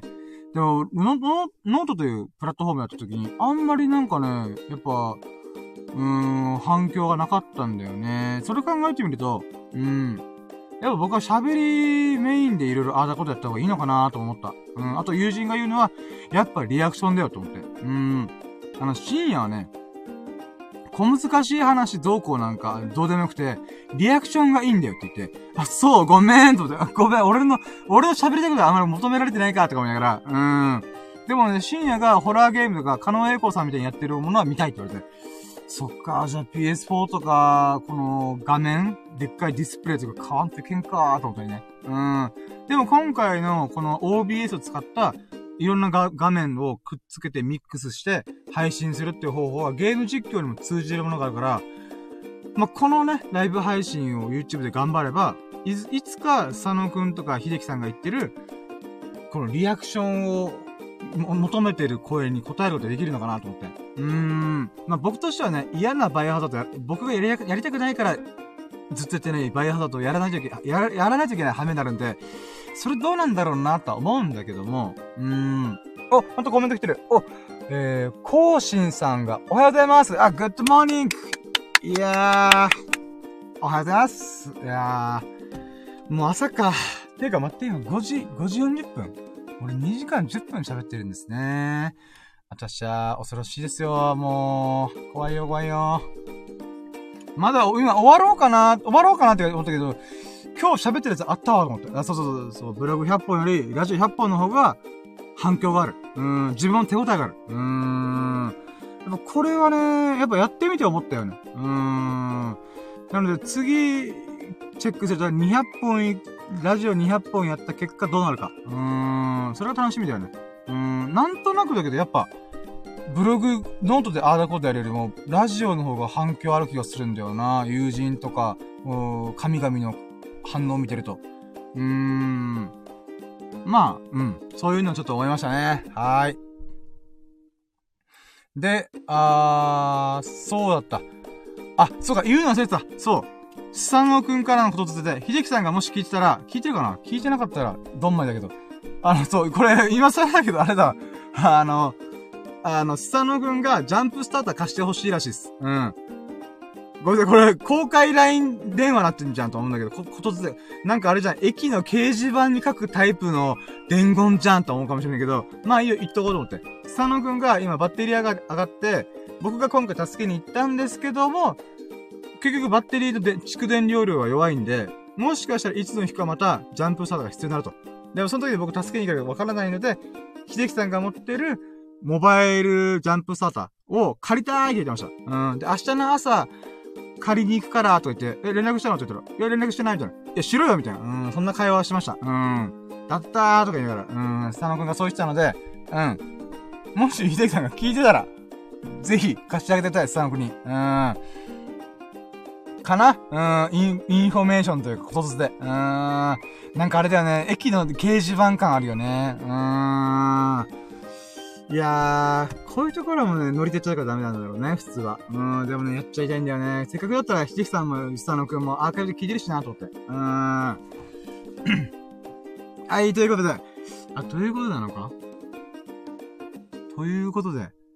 いや、もう出し尽くしたかな今日の最終ラッキーも出した。あ、そうか、明日のラッキーカムトゥルーまだ言ってね明日のラッキーカムトゥルーはね、あ、でも引き続きあれだ、YouTube のライブ配信の、ちょっと OBS の設定？BGM どうしようかなとか、あと、音割れするのがあるから、音割れの制限をどうしようかなっていうところかな。うーん。これまた、いい服チャンネルさんが、OBS で多分音割れ防止できますよ、みたいな、そんな話をしたから、ちょっとその設定もね、でも結構大変らしいんだよね。いい服チャンネルさんよく、やっぱ半年ぐらいかかったって言ってました。この音、音の音、あ、音割れ？音の調整っていうのがかなり時間かかるらしいので、まあどうなるかなと思いつつ、チャレンジしてみたいなと思ってます、明日。うーん。あとスライド作ってみるとかね。うーん。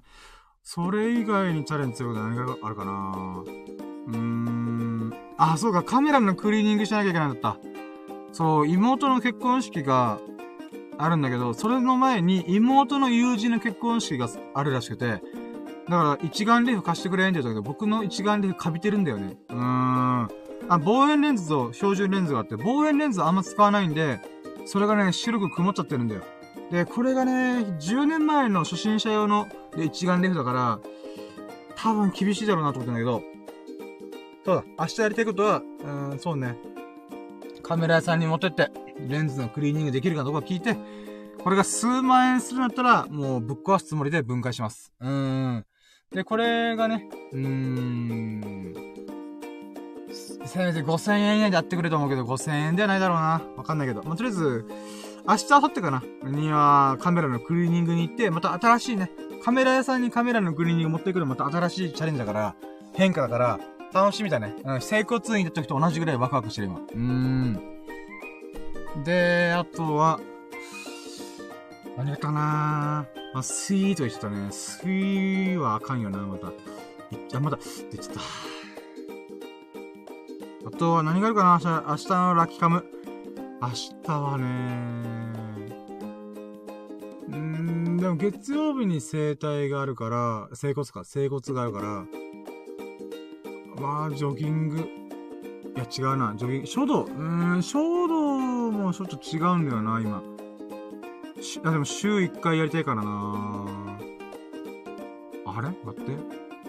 なんか俺忘れてる気がする。なんかこれやらなあかんだろうっていうのが、すっかり忘れてる気がするんだよな。あー、いや、違うな。違うな。あ、あー、そうだ、思い出した。ウクレレやってたみたいだ。そう。この前、あ、この100、100回目の配信の時に、僕が、あの、ウクレレを弾けないくせにウクレレオブジェとして、ウクレレのポーザーやってたのよ。ポーザーっていうのはスケボー用語で、スケボー持ってるのにスケボー乗れない人、乗らない人、うん。をポーズする人って、格好つける人としてポーザーってディスり言葉があるんだけど、それを、まあ、とりあえずディス、ディスプレイして置いてたら、うん。みこさんが、お、ウクレレあるやんみたいなこと言ってくれて、あ、ドキッとして、僕、ウクレレのポーザーなんですよ、つって、そう、そうだった。新しいことやろうと思って、そう、ウクレレはもう一回再チャレンジしようと思って。うん。そうだよ。書道は一回やって、あ、はいはい、オッケー。じゃあこれもまた空いてる時間帯の時にちょこちょこちょこちょこやっていこうと。算数の勉強みたいにね。うん。その中でだ。ウクレレそういえば。俺上等なやつ買ってんじゃねえかと思って。色合いもすげえいいなと思って。うーん。今更だけどね。うん。ウクレレからしたら、ほ今更、今更こっち振り返って押せんだけどと思ってるかもしれないけど、いや、ごめんごめんごめん。これ、ああ、もういい子いい子いい子って言って、ウクレレをもう一回チャレンジしようと思って。うーん。そうだった。ウクレレなんで買ったんだっけ、俺。なん、あ、そうか、まあ、友人がやってるからちょっと影響を受けてやってみようと思って、あー、ジブリの、なんか風に吹かれてたったよな。忘れていた、目を閉じて、みたいな。あれをやってみたかったんだよな。で、あとは、あれなんか、ハワイアンミュージックやってみたいんだよなーっていうのがあったんだよね、確か。うーん、まあ、とりあえず、シンプルな曲から一個一個やって、弦を抑える練習をしながら、なんとか、ウクレレやってみていかな。あ、そうだね。この土日、ウクレレを少しでも、30分1時間でもいいから練習してみようかな。うん。あ、いいね。ワクワクしてきた。YouTube の編集の勉強、編集というか、ライブ配信で勉強しての、ウクレレの練習しての、カメラのクリーニング。カメラのクリーニングはね、ちょっと義務感あるからあれだけど、まあでも確かに行ったことないってこと考えたら、うん。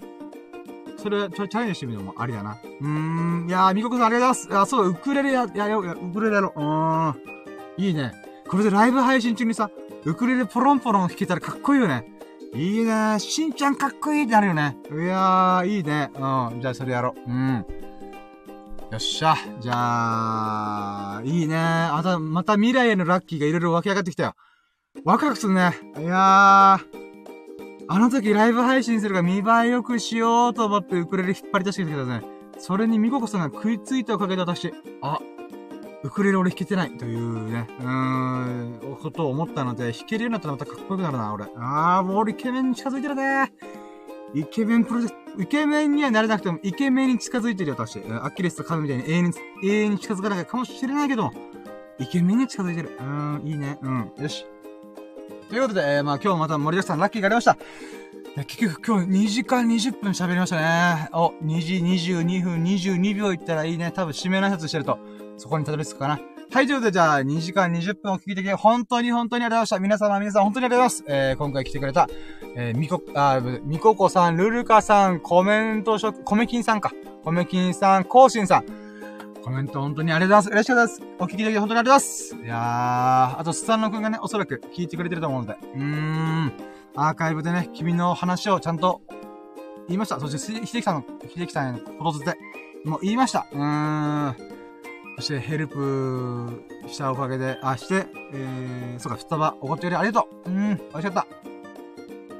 で、今、秀樹さんもことづけ、もしこれを聞いてたら、ぜひことづけを聞いて、スサノくんにジャンプサタ貸してください。はい、ということで、えー、まあ、その、あとはそれ、そう、そう、それ以外の方々もアーカイブで聞いてくれて本当に本当にありがとうございます。いやー、2時間20分喋った。うん。ここからまた、一歩一歩また、100、200回まで頑張ります。うん。